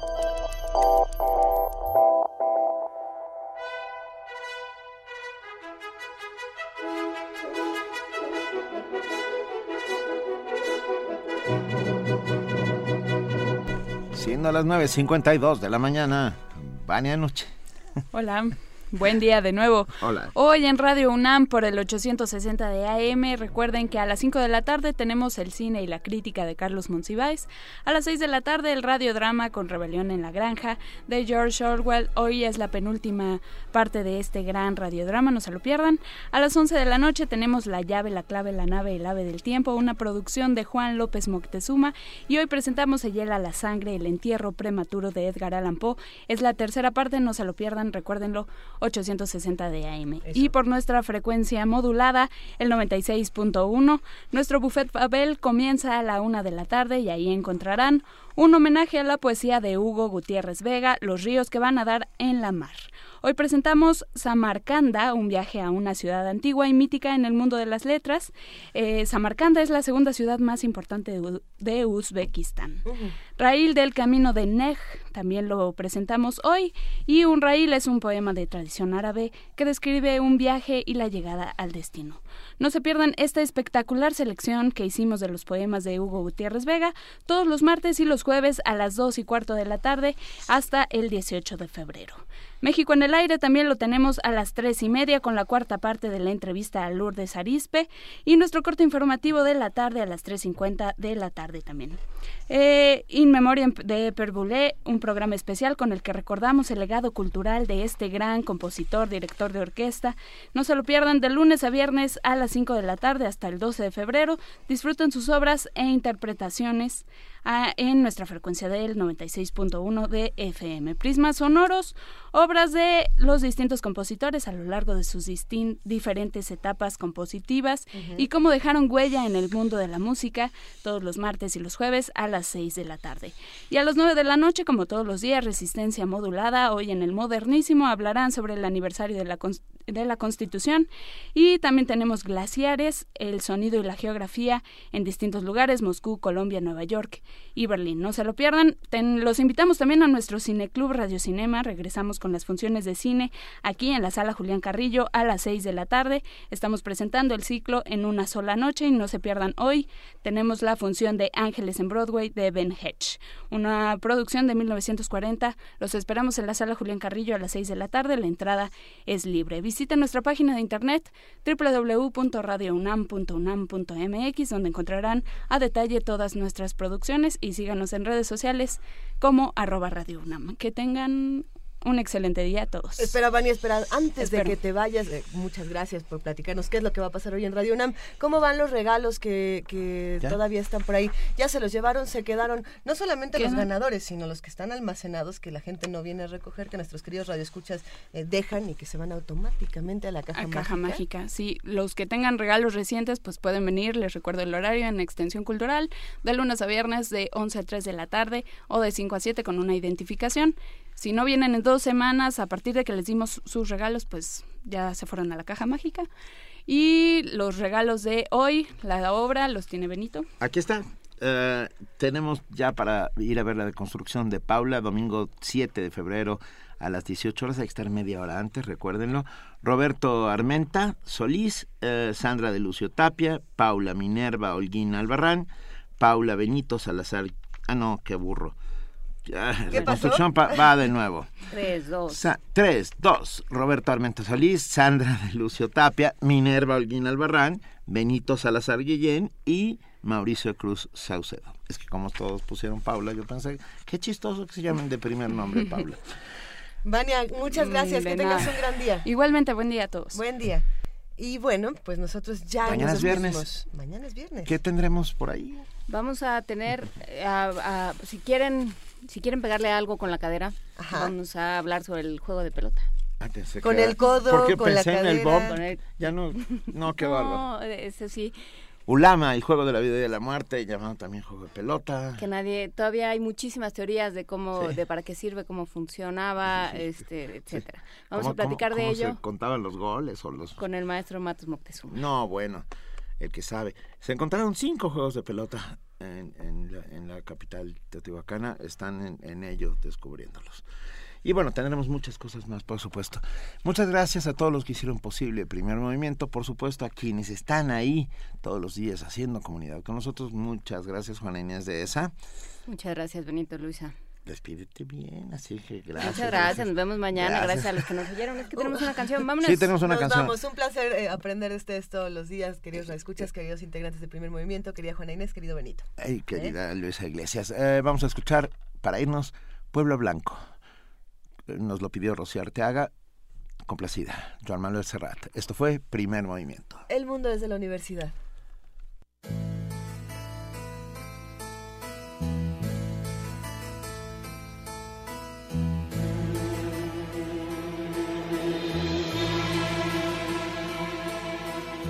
Colgado de un barranco, duerme mi pueblo blanco bajo un cielo que a fuerza de no ver nunca el mar se olvidó de llorar.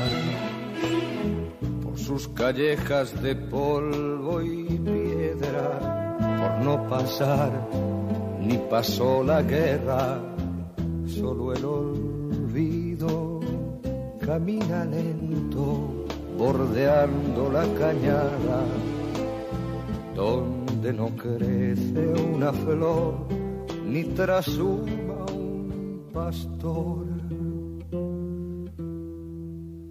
El sacristán ha visto hacerse viejo al cura, el cura ha visto al cabo y el cabo al sacristán y mi pueblo después vio morir a los tres y me pregunto por qué nacerá gente si nacer o morir es indiferente.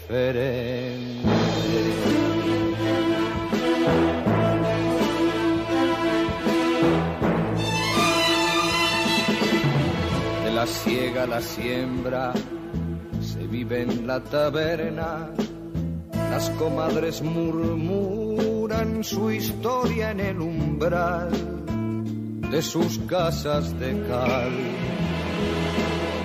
Y las muchachas hacen bolillos, buscando ocultas tras los visillos a ese hombre joven que noche a noche forjaron en su mente fuerte para ser su señor y tierno para el amor.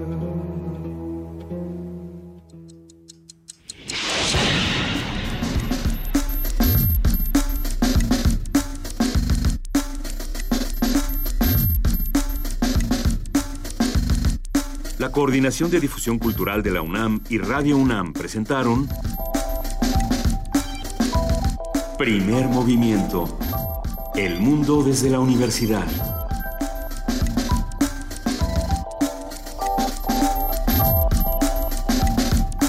Técnica Arturo González. Información Antonio Quijano, Amalia Fernández, Miriam Trejo, Dulce García, Cindy Pérez Ramírez, Cristina Godínez, Abraham Menchaca y Vania Nuche. Producción Silvia Cruz Jiménez, Frida Saldívar, Paco Ángeles y Tamara Quirós.